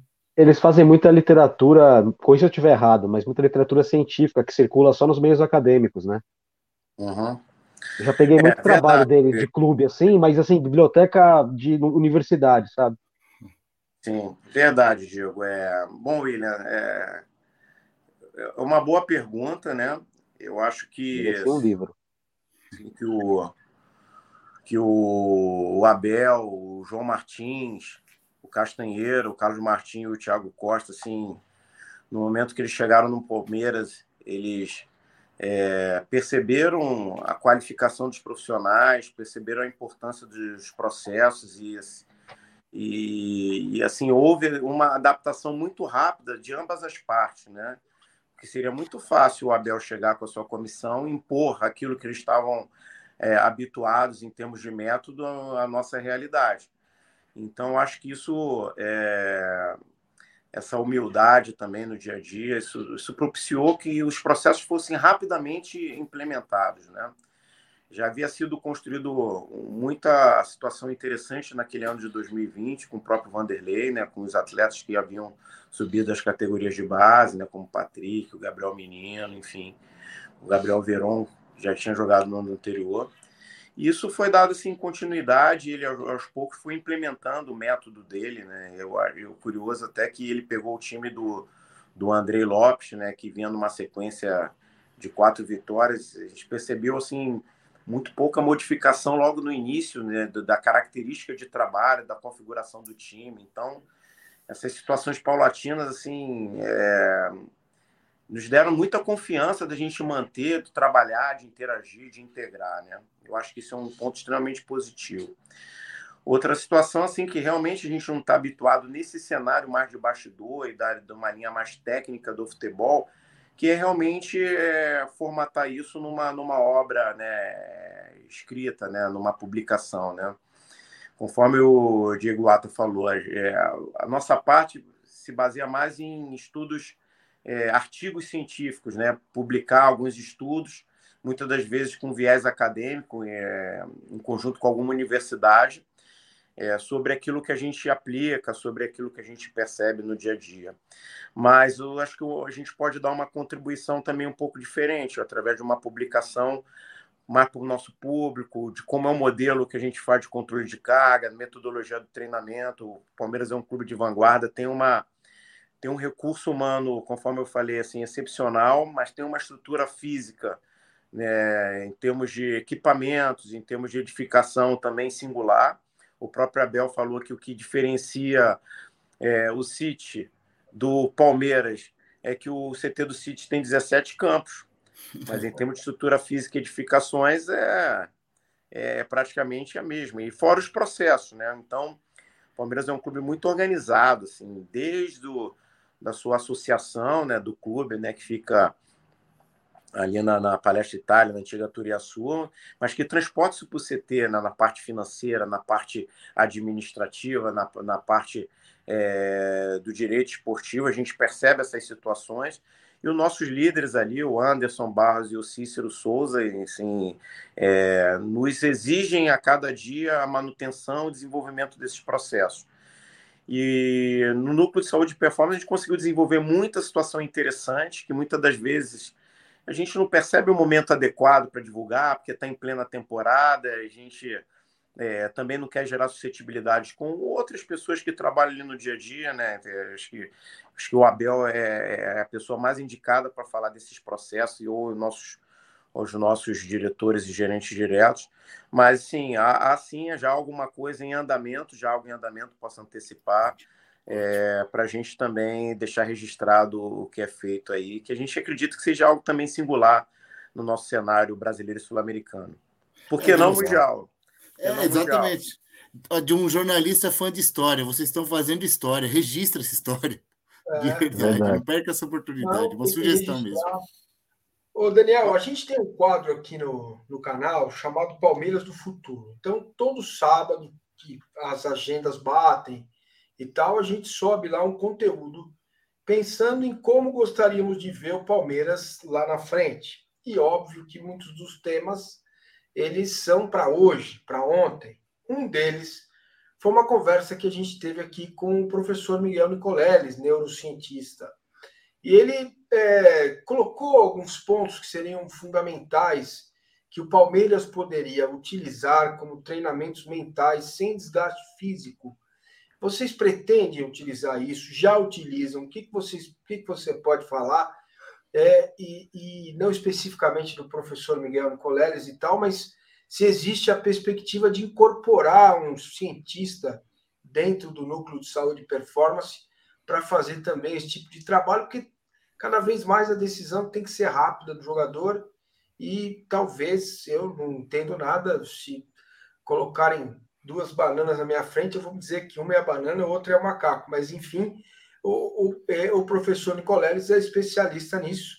E talvez ele e os métodos dele possam ajudar o Palmeiras avançar nessa questão da neurociência. Sim. É, Massini, a gente já está até em contato, já tá, já até tem previsto aí uma reunião com o Nicoleles, né? É, já não é a primeira vez que o Nicoleles já já tem a oportunidade de se aproximar do clube, né? É, antes da minha chegada mesmo, ele já tinha é, elaborado algumas palestras para a comissão técnica. Eu acho que agora o, esse assunto é latente, ele é a necessidade realmente de, de você desenvolver essas questões que a gente chama até de funções executivas, né?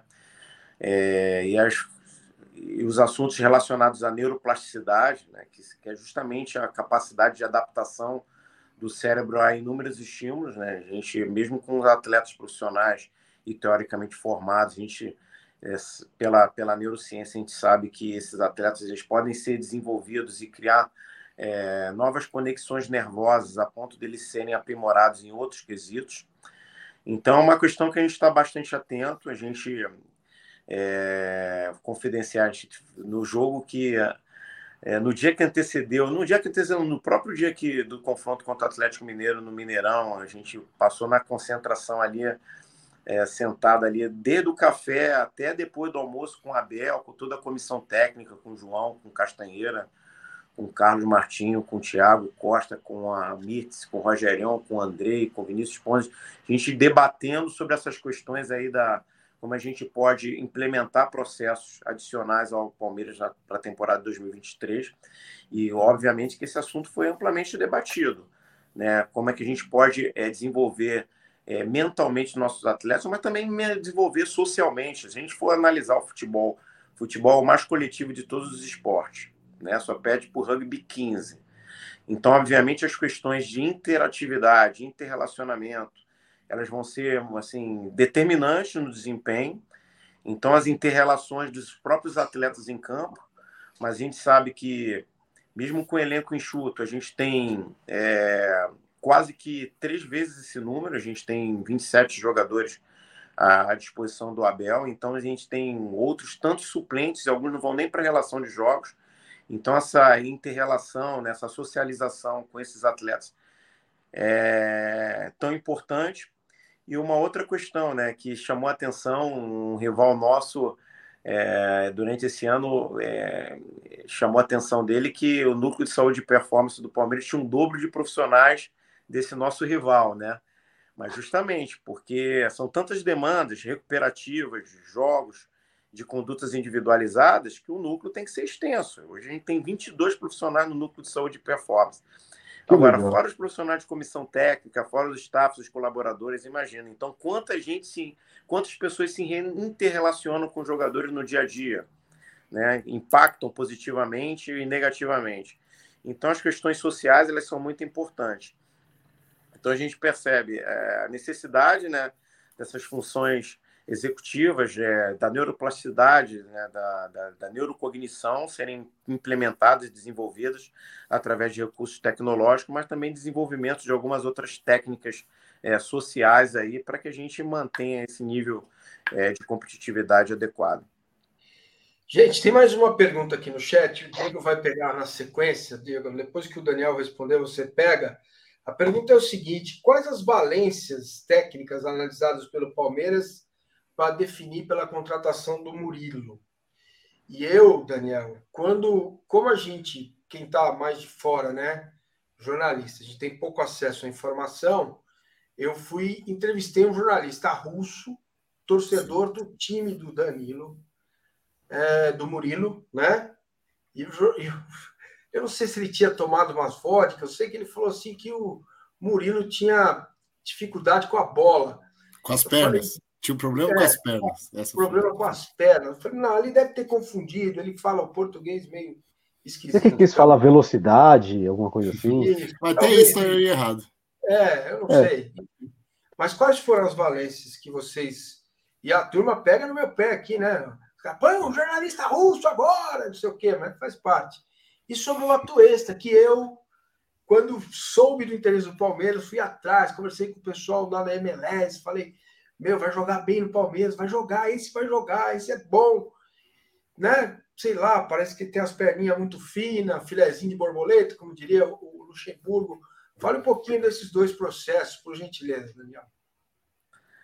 Bom, é, a gente tem um, um, outro setor no clube, né? É, eu não gosto nem de chamar de departamento, porque o departamento dá, dá, dá ideia de departamentalização, de divisão, né? Pelo contrário, a gente tem um conceito da transdisciplinaridade, né? Até quando a gente falou aqui, quando eu falei, a gente abordou a questão da Gisele, né? Da, da, da Mits, da, da Elane, né? E de todos os outros setores, delas estarem no campo, é justamente esse, a aplicabilidade da transdisciplinaridade, que cada um invadindo um pouco a área do próximo, né? Então, a gente evoluiu da inter para da multidisciplinaridade para Inter e agora para trans. Então, ela não vai só debater com a fisiologia, a nutricionista, ou o fisiologista debater só com o preparador físico, né? Tem que ter entendimento do jogo como um todo, inclusive das questões mentais, né?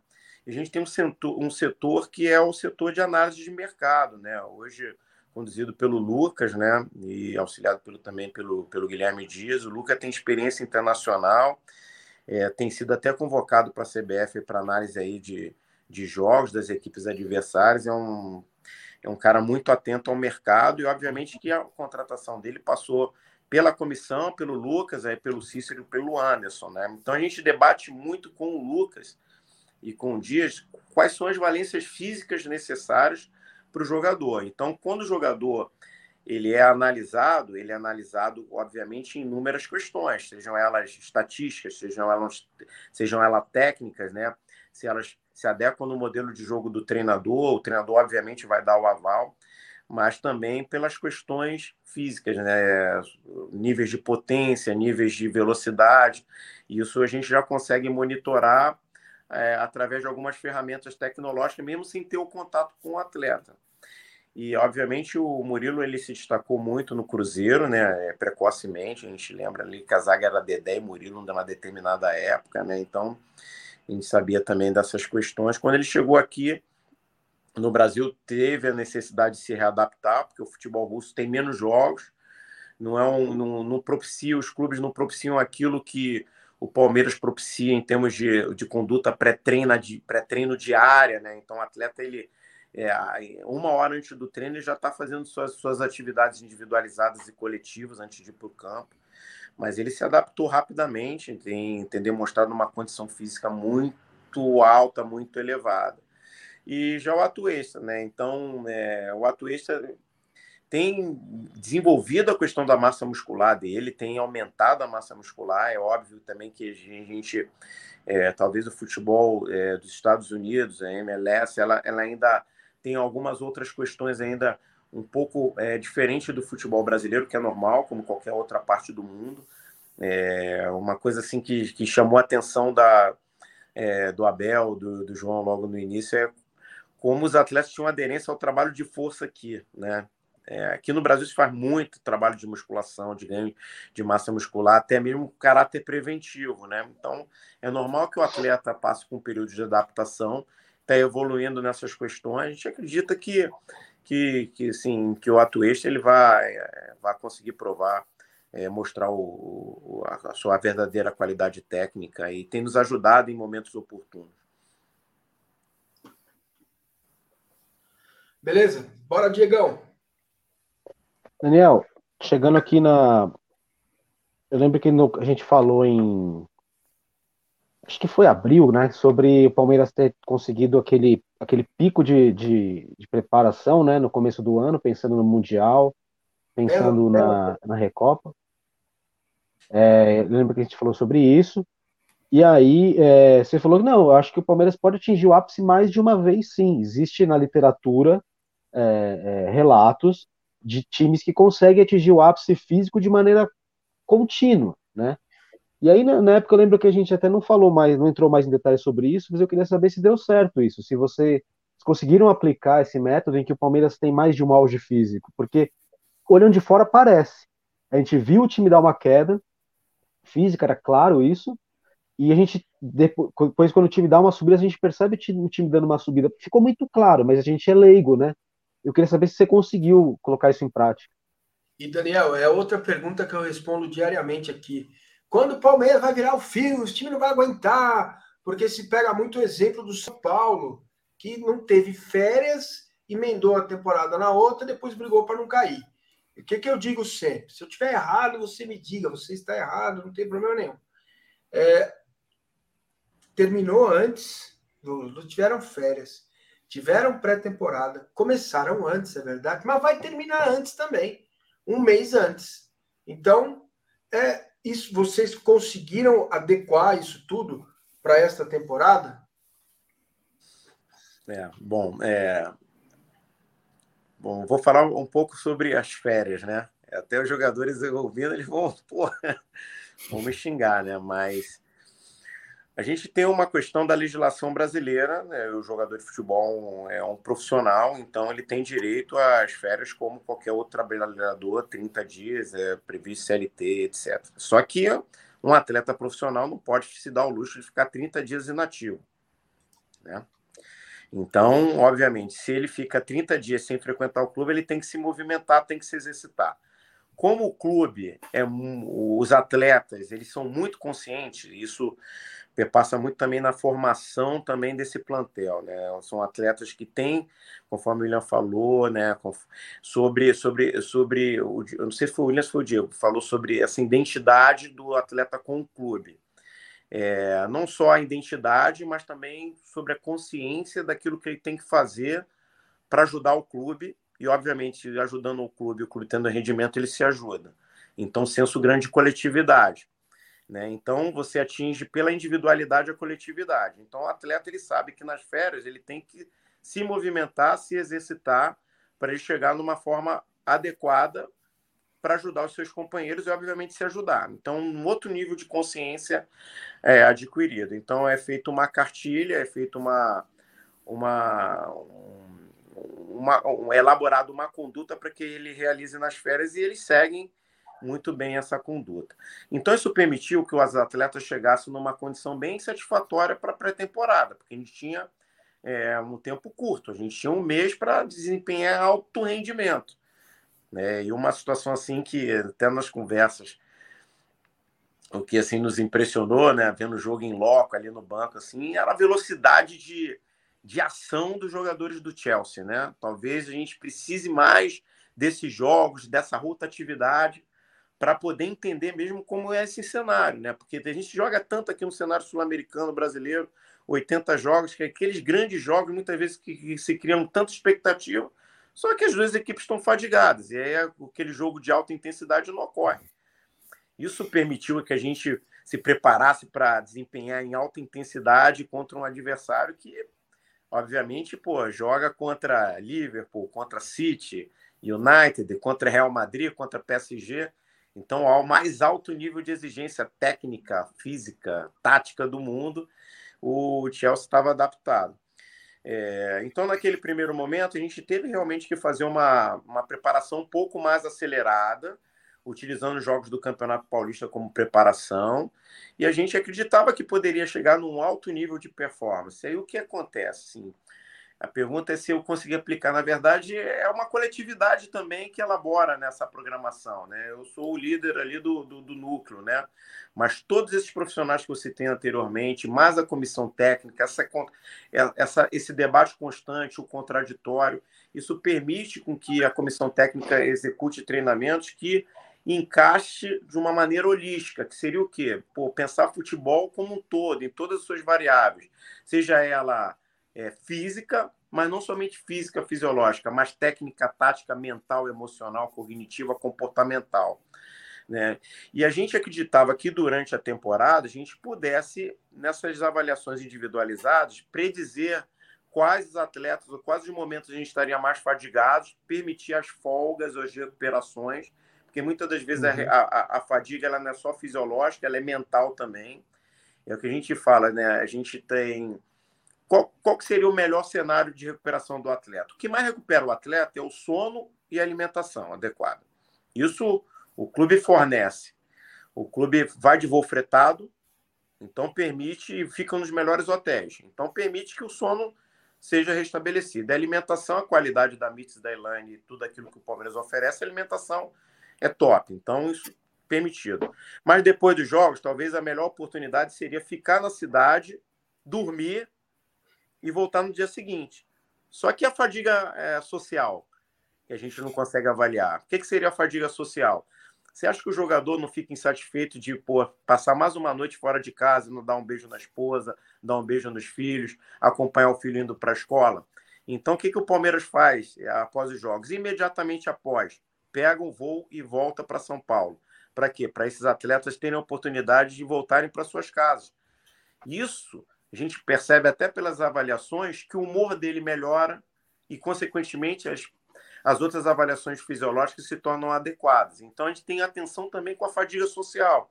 Imagina você durante 10 dias convivendo com as mesmas pessoas, com os companheiros, com o jogador de futebol, num ambiente altamente viril, e pô, todo mundo irritado com um resultado adverso.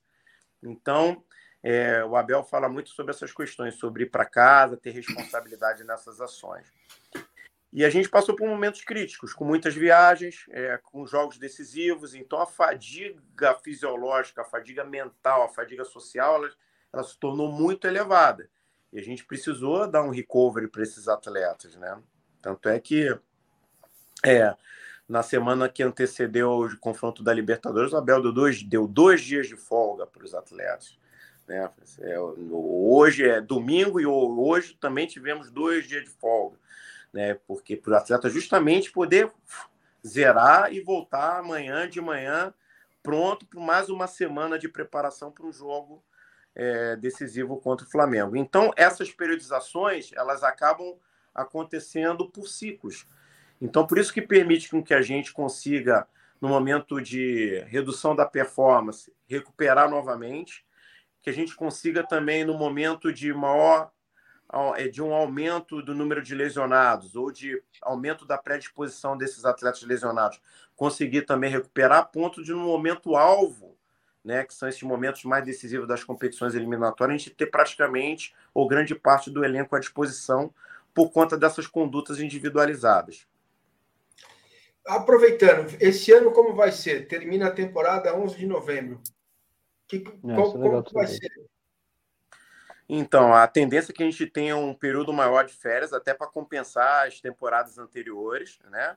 Mas, obviamente, que esses atletas serão orientados a se movimentarem, né? Com exercícios ali, obviamente, com menor complexidade, exercícios que fujam um pouco da característica do futebol para que ele se restabeleça mentalmente, mas é, no esporte de alto rendimento não existe férias, existe período de transição que é justamente onde o atleta se recupera fisicamente e mentalmente, mas já se preparando para uma nova temporada a seguir. Mas deve ter mais de 30 dias. Muito bem. Daniel é um cara legal, né, bicho? Queria ser amigo dele, mas quem sabe? Como ele falou que para se recuperar precisa se alimentar bem, o almoço é por minha conta, Daniel. Eu vou levar você numa cantina aqui na Vila Madalena e você vai comer um macarrão com massa assim embaixo, certo? É, fechado, fechado. Tá, Muito amigo. prazer. Pô, seria espetacular. E vamos tomar lá uma água e tal. E se der um vinhozinho, só um cálice. Um pouquinho pode. Entendeu? É, é para é evitar, evitar a fadiga social, né? É, exatamente. exatamente. Importante.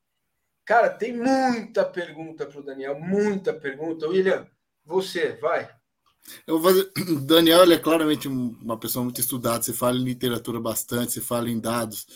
E eu queria, desse 2020 para cá, quando você chegou, o que, que você viu no Palmeiras e que era inédito nas literaturas que você acompanhou? Momentos do seu olhar, porque o nosso é de torcedor, de jornalista, a gente vê resultado. Eu queria ouvir do seu. O que, que tinha de inédito?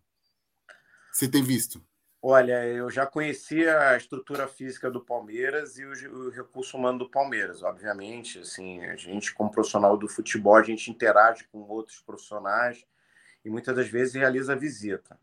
É, o Palmeiras, uma coisa que me, me impactou foi em 2015, né? Que o Palmeiras foi a primeira equipe a adotar esse atual recurso de monitoramento em tempo real, o GPS no futebol brasileiro foi o Palmeiras, né? E, e eu fui, assim, na ocasião, é, eu fui até o clube para poder, poder me inteirar né, sobre essa tecnologia. Então, ainda não tinha a estrutura física que tinha hoje, mas o Palmeiras ali naquela ocasião já dava já elementos de estar tá caminhando a passo largos a uma estruturação, né? E a, a uma busca de excelência assim muito alta e, e rápida, né? E quando eu cheguei, até falei né, que eu tinha chegado em busca de títulos, né? Porque em cada lugar você vai trabalhar de uma maneira diferente, né? É, o que eu percebi logo de cara, que era um clube muito organizado, com muito processo, né? Eu sou mais um guardião dos processos do que realmente alguém que tenha que, que, que colocar em prática, executar. Pelo contrário, assim, os profissionais são muito qualificados. Então, isso daí, no primeiro momento, que foi o que mais me impactou. Né? A, a organização, o senso é, de, de, consciência, de consciência coletiva né, dos profissionais e o repasse isso dos jogadores. Né? Você olha para o pretendo, é impressionante o nível de aderência dos atletas. Assim, os atletas é, fazem, é, executam tudo aquilo que é determinado. Pô, óbvio que tem interatividade, que tem um contraponto, mas com, com sabe, um questionamento, sim, com uma crítica positiva, algo para realmente desenvolver. E nem sempre é assim, né? É, a gente não percebe isso em todos os lugares, né? Não percebe isso ainda em todo o cenário de futebol brasileiro. Outra situação que me impactou é o gigantismo da, da, da, instituição, da sua história, a torcida, a maneira como ela se porta no jogo, a atmosfera, o ambiente essa virada na final do Paulista foi uma das situações assim. Quando a gente entrou para aquecer em campo, eu falei: ganhamos.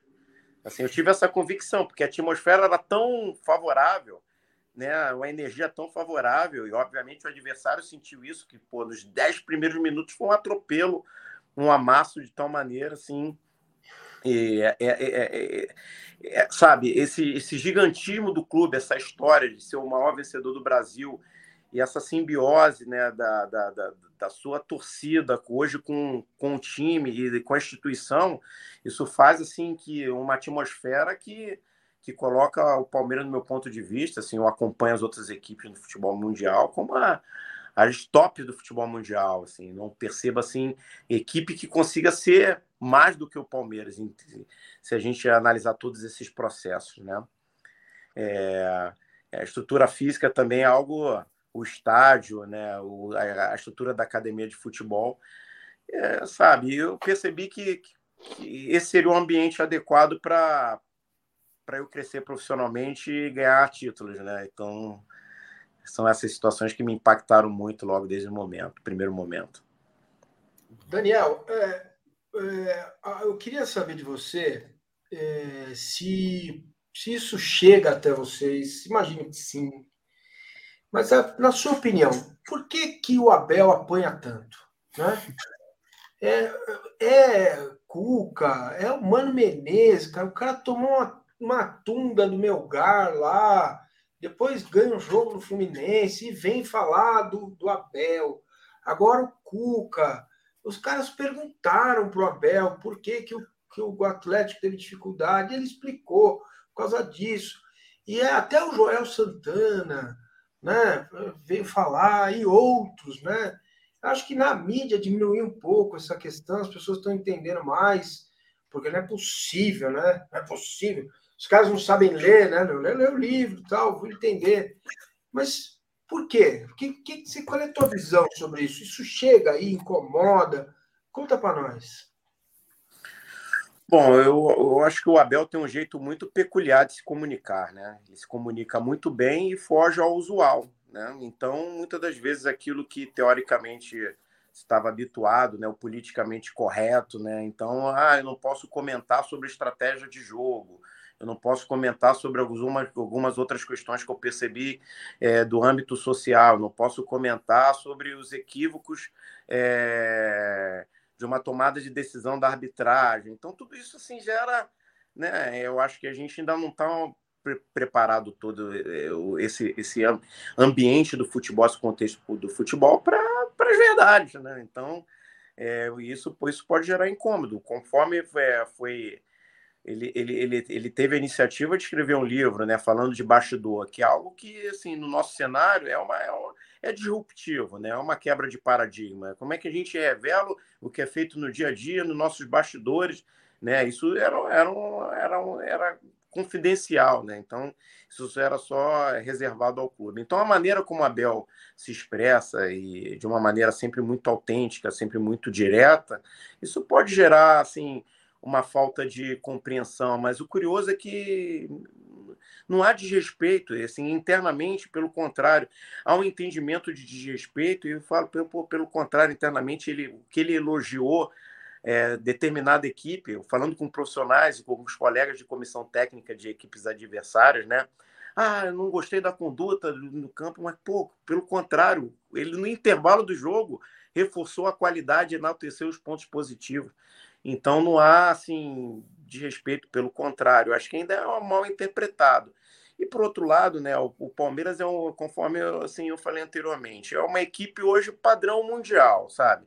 Estrutura, organização, é, qualidade do trabalho, do elenco, dos jogadores, é, estrutura física, estádio, torcida, pô, é, enfim, e, e, e obviamente é, é, um clube ainda que é o rival. Hoje é o rival do Corinthians, é o rival do São Paulo, é o rival do Flamengo, né? Então, é, talvez a massa que esteja ainda torcendo contra o Palmeiras nesse momento, né, seja ainda um pouco, pouco elevado, né? Então tem, tem bastante torcedor contra aí nesse momento. Então as, as coisas acabam reverberando de uma maneira até maior, né, do que do que do que eu acho que deveria.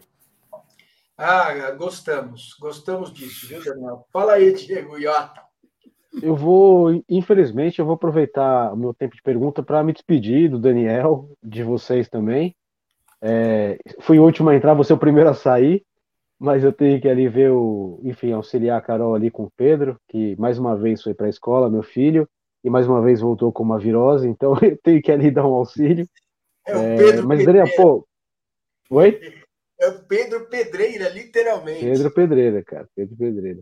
Mas, Daniel, queria te agradecer de novo por você vir ter aceitado nosso convite. Cara, é, é sempre um, é muito legal falar contigo que você traz o, o bastidor mesmo, assim, e como você está falando do Abel, uma sinceridade que não tem, você também fala com uma clareza que não, não tem. É, a boleirada esconde muitas coisas que faz, né? E não faz sentido, né? É, não é o que faz, mas como faz, né? O Abel pode falar exatamente a receita que ele usou e o outro técnico vai pegar e não vai fazer igual, né? Então é, é, é enfim. Mas esse jeito peculiar dos portugueses de falar realmente é, é, é, estranho, né? O Vitor Pereira fez uma coisa também, né? De um outro jeito, né? Uma outra questão, falando de dinheiro, mas é um jeito meio é, grosso, é, grosso e assim, tipo, na lata, que o, português tem o hábito de fazer. Eu acho isso muito engraçado, né? É, e eu vou perguntar para você, e aí vou. Você Oi? vai para Portugal e pergunta como é que eu chego na rua Ceará? E o português responde, caminhando. Exatamente. Tem uma, é uma questão de cognição muito diferente, né? E eu vou perguntar, e eu vou ouvir depois, porque eu sempre ouço os programas quando acabam, mas eu vou te perguntar como é que é no dia a dia trabalhar com esses caras. Porque são cinco portugueses falando daquele jeito, né? O tempo inteiro, sendo, sendo grossos um com o outro, deve escapar com isso para vocês também. Então eu queria falar desse choque cultural, como é que foi, mas eu vou fazer que nem aqueles caras perguntam no, no resenha da, da ESPN. Eu vou perguntar e vou sumir, e aí depois eu escuto o que você respondeu. E obrigado, valeu, pessoal. Abraço, Diego. Vou falar contigo. Falou. Bom, é, sendo bem claro, assim, a interatividade foi a melhor desde o primeiro momento, né? A melhor possível, né? Surpreendeu. Eu acho que eles tiveram assim uma sensibilidade assim de de nos ouvir, de nos respeitar, assim, de respeitar aquilo que a gente tinha a propor, a oferecer, né? E eles poderiam ter tido uma conduta que seria até natural, que é normal no âmbito do futebol, quando uma comissão técnica de implementar a sua maneira. E eles foram bem paulatinos, bem gradativos. Isso, sabe, a adaptação foi a melhor possível. Assim, a gente tem um contato é, bem aberto, bem direto, né? Com o Abel. Obviamente que no núcleo de saúde e performance ele estabeleceu o João como seu como interlocutor da, da comissão técnica. Então, diante de nossas rotinas, de nossas reuniões, o João participa. Então, a gente reporta tudo ao João e o João fala com o Abel, mas assim, invariavelmente o Abel nos pergunta, ele dá abertura para a gente num tema assim mais importante, emergencial, a gente também é, falar com ele. A interatividade lá com, com os demais, com Castanheira, com com o Martim, com o Thiago, também é a melhor possível no dia a dia. Assim, acho que além de, de profissionais, acho que a gente se tornou amigo, né? É, o Abel já tinha falado já que para trabalhar com ele não tinha que ser amigo dele, mas que na comissão técnica deles, eles todos eram amigos. Eu acho que isso aí também transportou, né, para essa interatividade com, com, com, com, nós brasileiros, né? Acho que todos nós somos amigos. Acho que o clube ele, ele também permite esse ambiente adequado, ele incentiva uma boa harmonia, um bom ambiente, é, com diversas situações, né? Até mesmo nas nossas né, nas nossas festividades internas ali, com o objetivo de interagir, né? E, e uma situação que ele mesmo falou na roda, o Abel falou na roda, que a gente tem que, é, durante os jogos, esses momentos sim mais mais é, decisivos, teoricamente adversos, a gente tem que usufruir daquilo ali, né? Tem que, tem que aproveitar aquele momento que depois a gente, isso não vai ser eterno, a gente vai passar, a gente vai sentir saudade, né? E depois também desfrutar, comemorar quando tem um resultado positivo, né? Então a gente tem feito isso sempre com bastante responsabilidade, mas aí a gente tem comemorado e, consequentemente, tem é, tido muita interatividade entre todos nós e, e, e, cada vez mais estreitando os laços, né, fortalecendo a nossa amizade. Para lá, William. O, o Daniel, aconteceu, enquanto a torcida estava muito tensa que os nove não vinham, essa demora de abertura da janela deu para você algo que parece o ideal e que você nunca tem. O Menitiel teve meses, acho, acho que meses, mas pelo menos boas semanas de adaptação e o Flaco também. eu queria falar, isso também é disruptivo, né? Dentro do calendário brasileiro, você tem tempo de adaptar estrangeiros ao Brasil. Eu queria saber como que você deve, ao receber de uma forma, como foi trabalhar esses dois com esse tempo? Porque você deve estar acostumado a. Tenho dois dias, igual que você falou, o jogo mais dois e o jogo menos um, mesmo dia, e vamos embora. Como é que foi o trabalho com esses dois com tempo que não existe?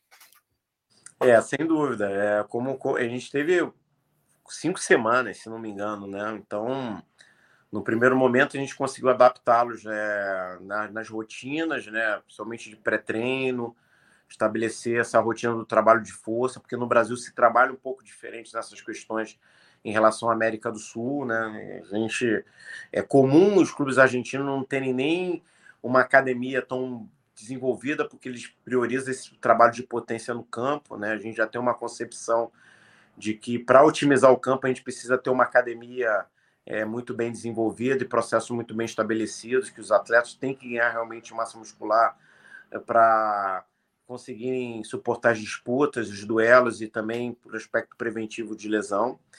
Então, essa primeira semana foi para fazer as avaliações e adaptá-lo nessas questões. Depois, treinamento com grupo, aí foi mais a comissão técnica, o núcleo pôde auxiliar na evolução gradativa da carga, principalmente é, das métricas ali de distância percorrida de altas intensidades, e permitiu também que a gente fizesse jogos treino, né, contra os adversários ainda mais é, gradativos, mas que eles pudessem, adversários da, da série B1 aqui de São Paulo, foram lá no CT, é, no, três adversários, para que eles pudessem jogar, ter um pouco de conhecimento de como é o estilo brasileiro de jogar, tem essa interatividade com os adversários e com, com os próprios companheiros, a fim também que ganhassem minutagem para quando pudessem estrear eles terem uma condição é, física, mental, comportamental ótima. Né? Então, sem sombra de dúvida, o que a gente já não pôde aí com o Tabata. O Tabata chegou, chegou muito bem, por sinal, né? mas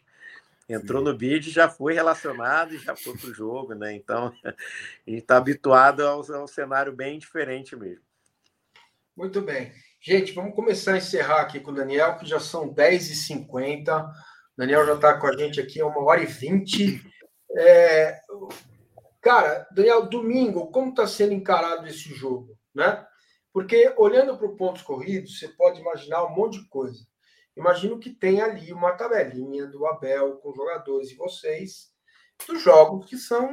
É, todos são importantes, mas alguns têm outra conotação. E este de domingo tem essa conotação, né? É, que é o Flamengo. Flamengo com seus camarões. Né? Aliás, Daniel, nunca não sabia que bagre jantava camarão. Aliás, você, você não entendeu, você entendeu o que estou falando, mas é uma ironia. É como os bagres andam comendo camarão, camarão é caro. Mas, enfim, domingo vai ter Vidal, Pedro, Gabigol, Arrascaeta, quase veio Oscar, é, enfim, é o reforço que não acaba mais, enfim, é, é um jogo diferente, tá? É, e tem nove pontos de distância e não tem essa. É, neste momento, o adversário do Palmeiras na briga pelo título, né? Como é que vai ser encarado este jogo até domingo? Bom, a gente, assim, no íntimo, a gente, a gente sabe que hoje é, é um rival direto, né? Está é, nove pontos, é o vice-líder, né? Então, uma vitória nos colocaria 12 pontos, uma vantagem teoricamente mais confortável, uma derrota seis pontos. Então, um jogo de seis pontos, né? Então, uma decisão. E, obviamente, por ser um adversário tradicional, o adversário que a gente enfrentou na final da Libertadores ano passado, tudo isso faz que no nosso íntimo tenhamos a mobilização adequada para o jogo, né?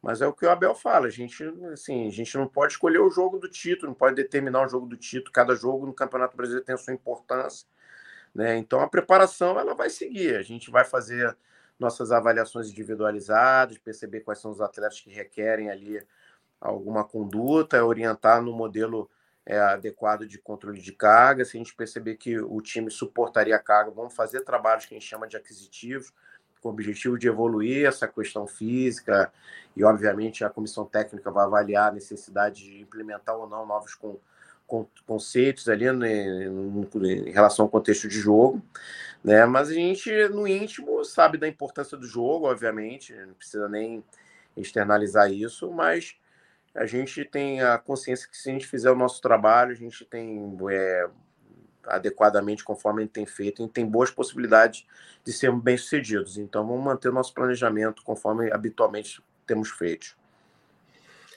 Rapaz, eu ia dizer que eu queria ser uma mosquinha, mas não uma mosca desse tamanho, nós estaríamos sendo invadidos né, por objetos não identificados.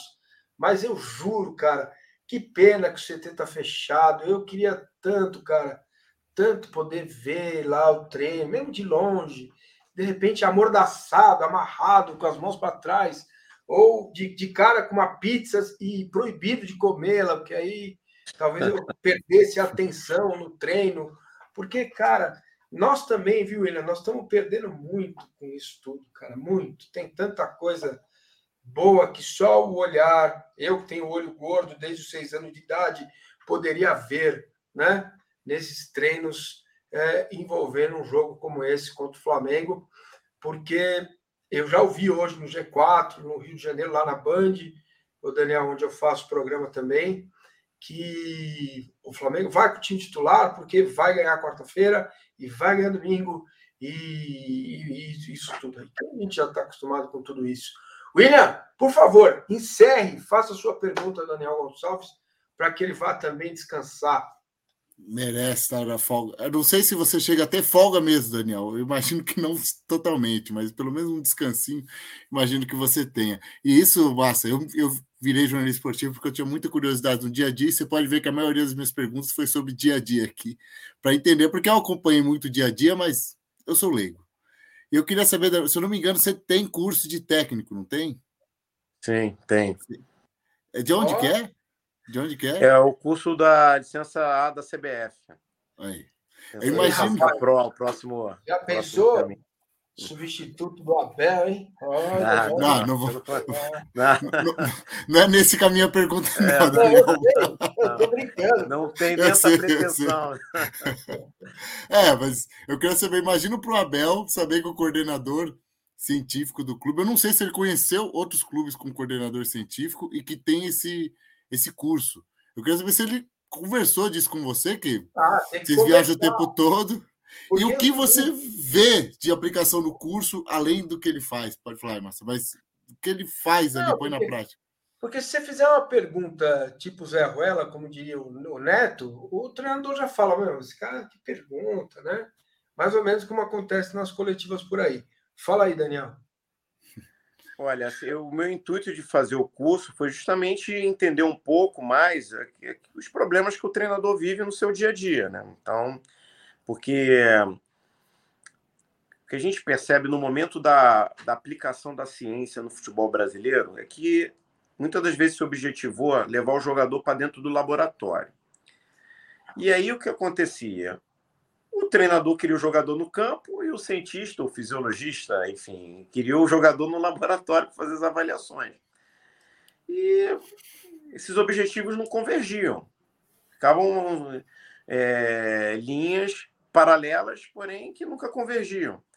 Né? Então, sim, meu entendimento foi que a gente tinha que levar a ciência para dentro de campo. E, obviamente, que o treinador ele vive problemas diferentes daqueles que o núcleo de saúde e performance vive. Mas se a gente trabalha para o clube e o clube é o futebol e o futebol perpassa para o jogador e treinador e o jogador e treinador tem que ganhar jogo, gente tem que se adaptar aos anseios do treinador. Então, e aí eu, me bateu a necessidade de fazer os cursos da CBF, no momento que eu, eu, que eu conversei lá com, com, os, com a parte acadêmica da CBF Academy, justamente coloquei isso, eles acharam assim interessante.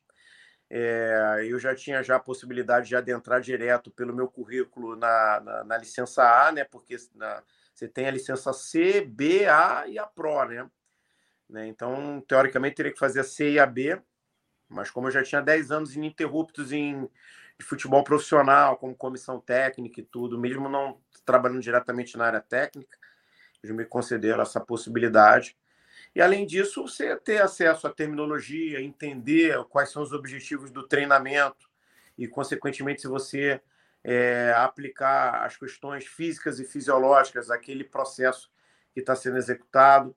É, muitas das vezes a gente tem um modelo ideal de controle de carga, mas se você percebe que o treinador está objetivando algo que ele não está sendo ainda é, feito na prática de construção coletiva, a gente, a gente até comenta, deixa o treinador passar cá, que não adianta uma equipe recuperada fisicamente e desorganizada taticamente. Então, deixa o treinador organizar.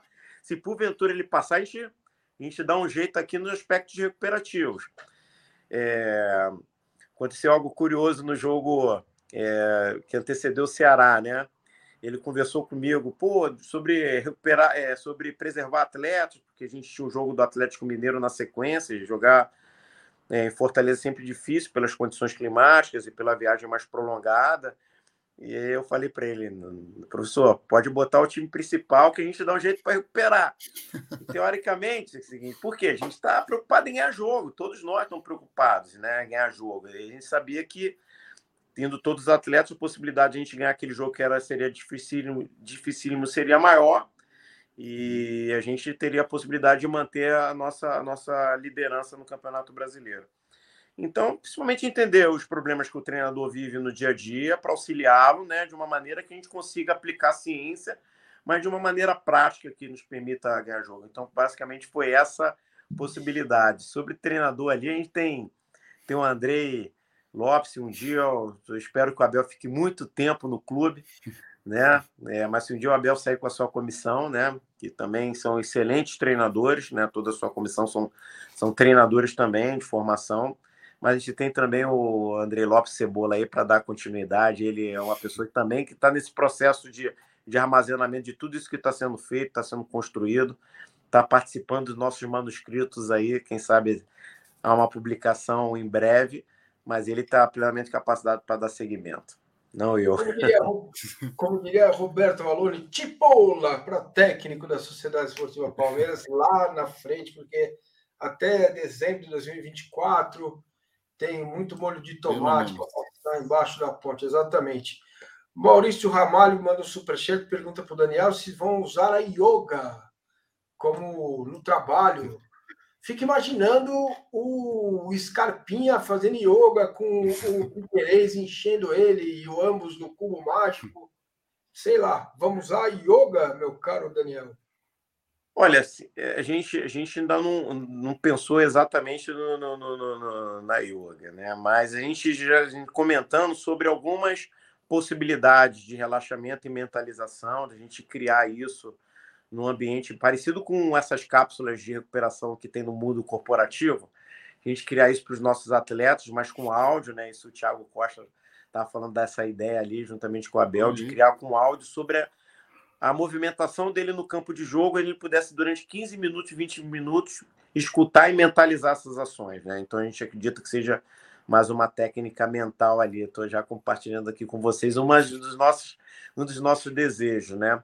É, mas, assim, muito interessante, né, sobre ativação, né, se vocês pegarem os vídeos, assim, das nossas preparações para os jogos, né, os atletas, muitos deles escutam música, né, e tem estudos, assim, recentes, é, de 2021 e 2022, revelando que a música ela pode contribuir para a performance do atleta positivamente quando ela é escutada no momento do aquecimento ou antes do aquecimento.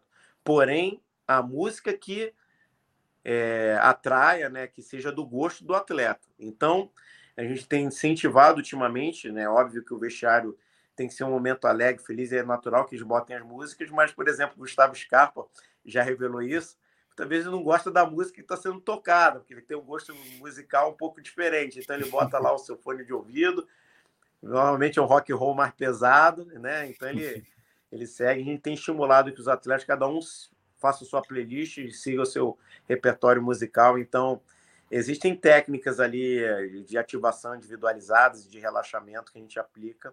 Não exatamente yoga, mas a gente com certeza vai, a gente vai pensar nessas possibilidades. Muito bem. O Daniel vai voltar amanhã no canal de cortes do Massa, porque tem uns 22 cortes para fazer. O menino Nicolas, esta noite, vai trabalhar muito né? É, para fazer os cortes do Daniel. Vai lá, o canal de cortes do Massa já está no ar. Cortes do Massa, tá lá, vai lá. O Daniel vai estar tá lá amanhã, muitas vezes, com várias, várias informações que ele deu aqui, excelentes. Meu caro Daniel, se eu fosse atleta, teríamos que capturar o cheiro, porque antes de um jogo eu colocaria cheirinho de churrasco no nariz, aí eu ia jogar muito, ia correr dobrado, mas ainda não chegamos nessa tecnologia. Daniel Gonçalves, meu caro, muito obrigado pelo carinho que eu sei que você tem com o canal. Eu sei que você acompanha o canal quando pode. Eu sei que você respeita muito o nosso trabalho. E nós aqui também respeitamos demais o seu trabalho. E agradeço a, a, a, a sua participação aqui. Volte sempre. Vamos voltar, quem sabe, com mais uma ou duas taças aí para levantar até o final do ano. Né? Deus te Genaro, não sei, Avalone, Avalone, conversa com o homem aí. Tá bom? Obrigado, viu, amigo? Obrigado, Bom, Massini. Eu que agradeço, Massini, William. Realmente, cheiro de churrasco não, mas os atletas são ativados antes do jogo, né? A gente tem uma parceira, tem uma, uma empresa parceira que que fornece os óleos essenciais. Então, esses atletas eles usam um óleo essencial é, adequado ali para ativar, principalmente a, a, situação da concentração, da, da ativação ali do, é, da mobilização para o jogo, então isso é feito, né? se você fosse atleta e se é o churrasco que te ativasse, com é. certeza a gente então, um te ativar. É, e, é, e é cheio de cachorro na porta do vestiário. Verdade. Olha, tá é um bom, prazer estar aqui com vocês. Assim, agradeço a oportunidade de a gente é, falar um pouco aí da, do nosso trabalho. É, lembrando que, assim, eu sou uma peça integrante. Eu devo aos meus colaboradores lá, aos meus é, os meus funcionários lá do núcleo de saúde e performance. Na verdade, são eles que tocam lá. Eu só eu só ajudo a organizar ali e, e, e, zelar pelos processos, né? São eles que executam no dia a dia, né? E, e agradeço a oportunidade. E, ganhamos mais aí os dois títulos. O Ricardo disse que é o moderador, falou assim: o Cuca usou o óleo de bacalhau e não gostou muito. Tá bom. Valeu. Daniel, Daniel cara, obrigado. Valeu, valeu abraço. Obrigado mesmo. Cara. Obrigado. Um abraço. E parabéns. Ótimo. Tá aí, Daniel Gonçalves, coordenador do Núcleo de Saúde e Performance da Sociedade Esportiva Palmeiras. Grande abraço para o Dani. Vamos, estou até íntimo, né? chamando de Dani. Fala, calma, filho, calma. Daniel, muito obrigado. Até a próxima, viu? Abraço. Aí os caras falando aí, pede pro, Mar, pro Abel uma entrevista pro Massa. Se o dia que o Abel falar que ele vai tomar é porrada. Certo? É, ó, vou registrar os superchats de todo mundo. É, peço desculpas a vocês, mas hoje a gente tinha que privilegiar o entrevistado, então às vezes a gente segura um pouquinho né, o superchat do Carlos Rodrigues, Glauco César, a Paulita, minha querida companheira de Live das Minas, o Rodrigo Portes. Né, eu fui colocando na tela o Pedro Scaramelli, o Roberto Guido, o Marcos Bertolini, certo? É, que mais? Carlos Rodrigues, cinquentão, Carlão, pô, eu ia ter lido isso aí, não vi, tá bom. É que foi correria hoje, né? Hoje o Márcio está mais descontraído. Porque ganhar deles é gostoso, né, William? Que coisa Oh, boa. que beleza, hein? Como foi bom, hein? Como foi bom, hein? É, até apareceu um vídeo, até nem sei se é do jogo de sábado, mas de um o inflável de, de gavião caindo para trás. É, e é. Time sem vergonha, é quarta-feira. Ah, tenho muito dinheiro na conta. Ele pediu desculpa, né, o Vitor Pereira. Não vou fazer com ele o que fizeram com o Abel. Né? Não vou dizer que ele foi colonialista, nada de não vou, porque o cara desabafou ali, né? Tá tudo bem. É. Entendeu? Problema dele, sabe? Mas assim, o Vitor Pereira eu insisto que é muito bom técnico mas ganhamos três. É, foi mal. Né? É isso que fica. Mas falando um pouco do, do jogo de sábado, é, eu nem acho de verdade que aquela do Roger Guedes era uma expulsão. Oi. Eu preciso visitar o núcleo de saúde e performance, porque o joelho está inchado. Entendi, entendi, entendi, entendi, entendi, entendi. Mas você vai deixar só você, o que, que é isso? Não, não, é você. Aí. O Márcio nem errou o nome do Daniel Gonçalves, eu queria registrar isso aqui. Isso, isso é bom. E Mas do jogo de, de sábado, eu vi o pessoal falando aí do, do áudio do VAR. É bom que tenha liberado esse áudio do VAR, mas também dá uma raiva, né, pessoal? Eu nem acho realmente que a entrada do Roger Guedes era direto para expulsão. Mas o cara estava do lado do VAR checando, foi avisado, e o Klaus simplesmente não expulsou por isso. É, então, falando do, do jogo de sábado, foi isso. Acho que a gente suportou bem. Não teve essa pressão toda que os corintianos estão falando, não. Não foi. O Corinthians fez um bom jogo no primeiro tempo e o Palmeiras fez o que conseguiu fisicamente. No segundo tempo foi muito nosso, muito nosso, eu achei. Não foi também uma pressão toda, não foi isso. Mas achei o Palmeiras melhor no segundo tempo. O Rony foi um pouco fominho em alguns jogos e em alguns lances. É, e o Rony pode tudo, pode até ser fominha em derby Itaquera, não tem problema não. O Wesley começou sendo fominha, depois ele fez exatamente o que ele e o Rony não estavam fazendo, que é aproveitar as passagens do Piqueires. Piqueires passou várias e não estava entregando.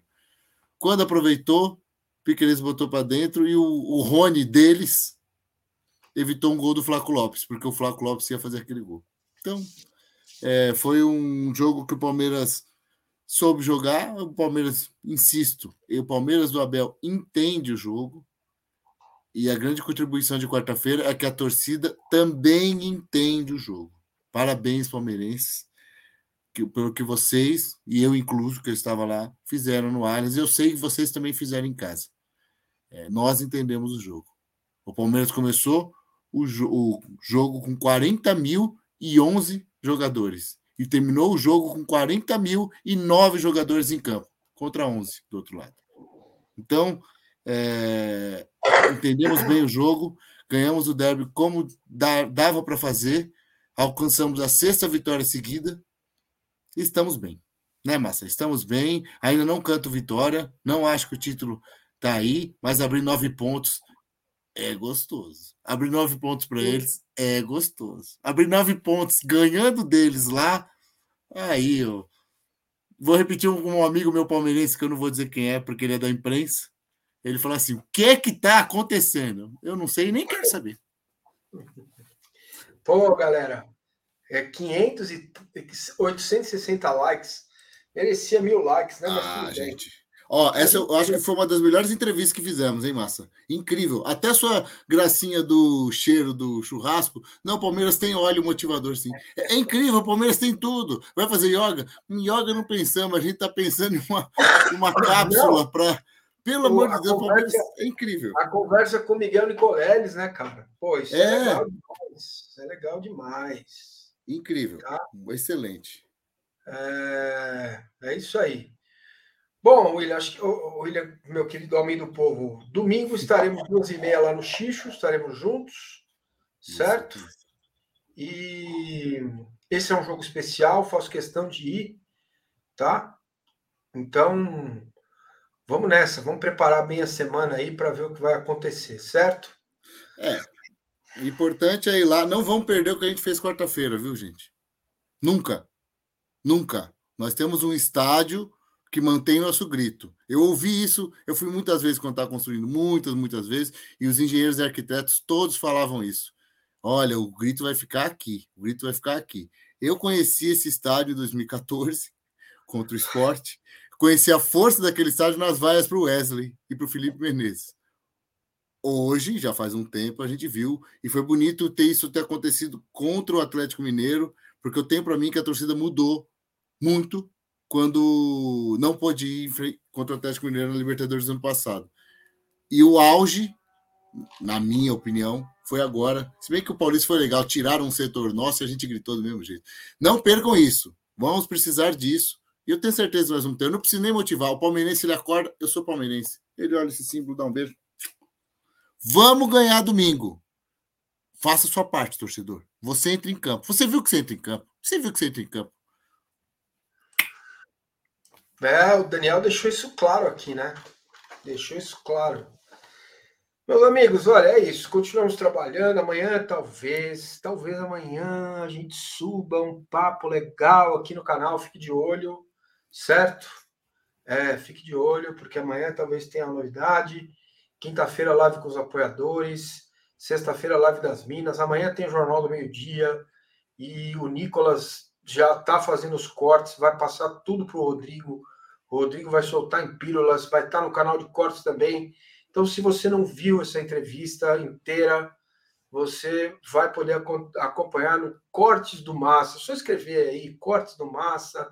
Então, baixa o futebol que está no link aqui, deixa o like, se inscreve, faz a fofoca do bem e vamos lá com aquela caneca. William, o homem do povo, vai ser especial, entendeu? É, cara, pô, sensacional. Valeu. Boa, meu caro William. Vamos lá domingo, hein? No Xixo antes. Quem for pro Allianz, grita, canta. Os caras vão saber que. Amigo meu corintiano foi no Maracanã falou assim: o que, que a torcida do Flamengo faz? A gente, a gente vai mostrar que o Allianz faz mais barulho que o Maracanã. O Allianz faz mais barulho que o Maracanã. Vocês vão ver domingo. Vamos lá. Um beijo e um queijo para todos, hein? Programação recheada essa semana. De novo, faço convite. Se você perdeu a entrevista inteira, nós teremos os cortes. O menino Nicolas está preparando os cortes do Massa, certo?